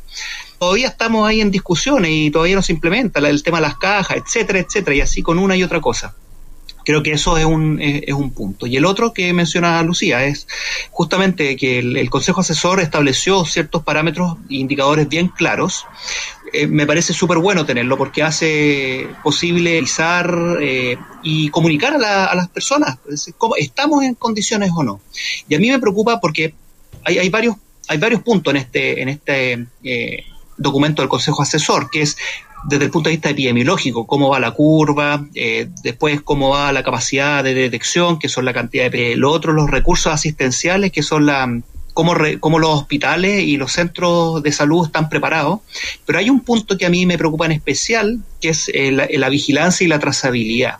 Y fíjense que una de las cosas, porque en, términos de reducir los casos en, tres semanas, vamos, vamos en eso en, varias del territorio, no en todas, pero en parte. Eh, la cantidad de muestras necesarias y, PCR está, depende del día, pero está más o menos. Pero hay, hay dos cosas que son súper importantes en cuanto a la trazabilidad, eh, eh, que es, tenemos que encontrar rápidamente y aislarlas en, en 48 horas. Eso significa que tenemos que tener rápidamente también un, PCR con un resultado, cosa que no estamos teniendo, se demoran más o menos cinco días o más incluso, eh, identificar a los contactos y no solamente saber quiénes son los contactos, sino que necesitamos encontrarlos rápidamente y, tras acompañarlos por dos semanas, ofrecerles lo necesario para que hagan la buena cuarentena. Y hay un parámetro que la verdad que yo no he visto que haya tenido muchas pero es central acá. Dice que esto se tiene que, se tiene que pensar y empezar el 60% de los casos nuevos sean casos encontrados producto del estudio de contactos. ¿Qué quiere decir eso? Que cuando encontramos una persona y encontramos muchos casos, si sumamos todos esos casos secundarios a ese ya encontrado, tiene que ser la gran mayoría de los casos nuevos ¿Ah? Claro, como que se adelantó al PCR incluso, o sea, o sea ah, eso. Claro. Eso significa que nos estamos adelantando al virus, estamos encontrando los casos de manera temprana y aislándolos tempranos y ahí vamos a empezar a, a, saber que estamos eh, respondiendo bien a esta, a esta pandemia. Oh, noticias positivas desde Europa, ¿en qué sentido te lo pregunto? Eh, comentaba al principio del programa, un amigo mío está en España, hablé con él, claro, andan eh, con mascarilla igual, van a bares, pero la situación estoy viendo ahora en los informes y tienen dos fallecidos, cinco fallecidos en un día, o sea, la curva que tienen en España, que es un país cayendo en cuanto a contagio y también a personas muertas, ¿esto también se debe a que es parte de, una de la enfermedad o también tiene que ver con la las medidas que se han tomado, por ejemplo, en ese país? No, o sea, ellos estuvieron mucho tiempo ya y la curva descendió de manera importante. Justo de, estuvieron también pues, con varios, varios, varias semanas eh, encerrados y de manera bastante más estricta que la nuestra. Eh, pero fíjate que ellos han controlado la enfermedad, pero nadie está libre de la enfermedad. Quizá lo único que puede decir eso es Nueva Zelanda, pero eh, no significa cero casos. Y eso creo que, sería bueno que lo dejáramos súper claro. No significa que no, no, vamos a tener casos, siempre vamos a tener algunos casos por ahí en, en, en los próximos meses. El tema es que nosotros podamos, de nuevo, ser rápidos eh, en eh, diagnosticarlos, rápidos en aislarlos y encontrar a... Eh, esto lo, hemos conversado, es como el, incendio forestal, donde la primera gran curva es el incendio grande y después se controla, pero los bomberos no se van para la casa, pues se quedan súper atentos pues. a estos pequeños focos para actuar rápidamente y evitar que esto se prenda nuevamente en un gran incendio. Es, es lo que tenemos que hacer. La clave de la trazabilidad y creo que todavía estamos muy débil. Hay, no todas las comunas le ha llegado el dinero, la transferencia de, plata para poder implementar esta, esta estrategia de trazabilidad y eso tiene que ser eh, eh, de manera inmediata, ojalá. Cristian, como hemos hablado, pero más o menos para que nos quede claro, ¿va a haber una segunda ola en Chile? ¿Eso va a existir? ¿No hay cómo evitarlo? Depende, no sabemos si va a haber o no va a haber una segunda ola. Lo que sí va a haber es pequeños, eh, pequeñas microepidemias eh, o, focos, que es esperable, eso sí, es muy esperable. Depende de nosotros y de nuestra organización, como país, como sociedad, si es que vamos a tener o no una segunda gran ola, como le pasó, por ejemplo, a, Hokkaido en Japón, que es una isla, mm. donde a tres semanas relajaron y a las tres semanas tuvieron que volver a cerrar porque tuvieron una segunda ola más grande que la primera. Le pasó a Israel, donde tenían, llegaron a un pic pequeño, Israel tiene alrededor de 9 millones de habitantes, llegaron a un pic de 500 eh, al día. Eh, Netanyahu, el primer ministro, dijo, pasaron unas semanas y llegaron a un pic de 1.100 personas diagnosticadas al día. Eso, esos son segundas, segundas olas. Enormes es, esperable que tengamos algunos casos, pero ahora también en en Israel. O sea, esto se acompaña sí o sí de protestas tremendas en Israel en estos momentos. Pero ok, lo que sí vamos a tener entonces son rebrotes. Esto no es que se va a terminar, esto que va hacia abajo se termina y en algún momento no vamos a tener nada. Está confirmado que vamos a tener rebrotes. Y depende de si no hacemos lo mismo que hicimos para esta primera, que no tengamos una segunda ola depende de que reaccionemos, reaccionemos rápidamente a todo esto y eso significa tener esa capacidad de diagnóstico rápido, 24 horas el PCR el resultado, segundo, en 24, máximo 48 horas, encontrar a todos los que esas personas pueden hacer una una cuarentena efectiva para evitar contagios. Yo creo ahí está, es lo que nosotros hemos dicho siempre, cortar la cadena de transmisión en la comunidad. Ya pasó la, la, y, está pasando en la región metropolitana, no en otras, pero eh, eh, la gran la gran ola. Pero hay que cortar esa cadena de contagio en la comunidad y para eso se necesitan también condiciones, porque las personas que vamos a, pedirles que hagan esa cuarentena eh, tienen que tener todos los beneficios y seguridades laborales, educacionales, los, los, que son menores de edad, alimentarias eh, y económica.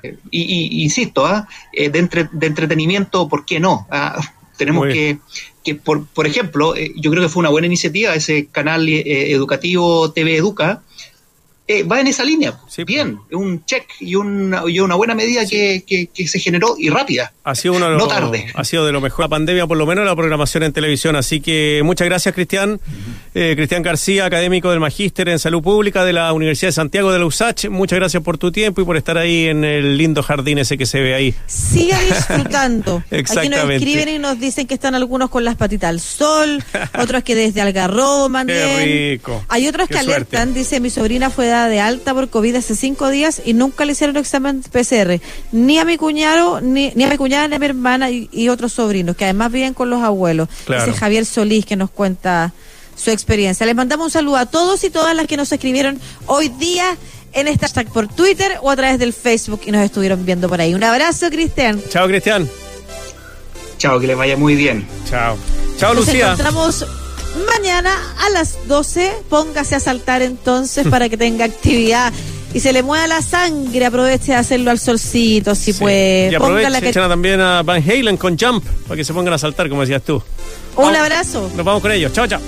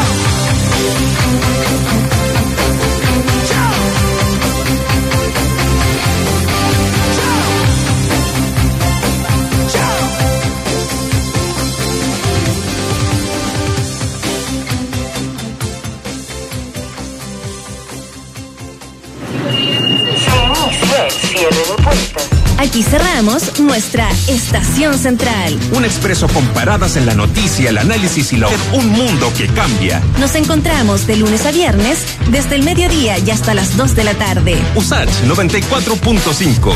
La estación central de un mundo que cambia. La cápsula USACH viaja al ciberespacio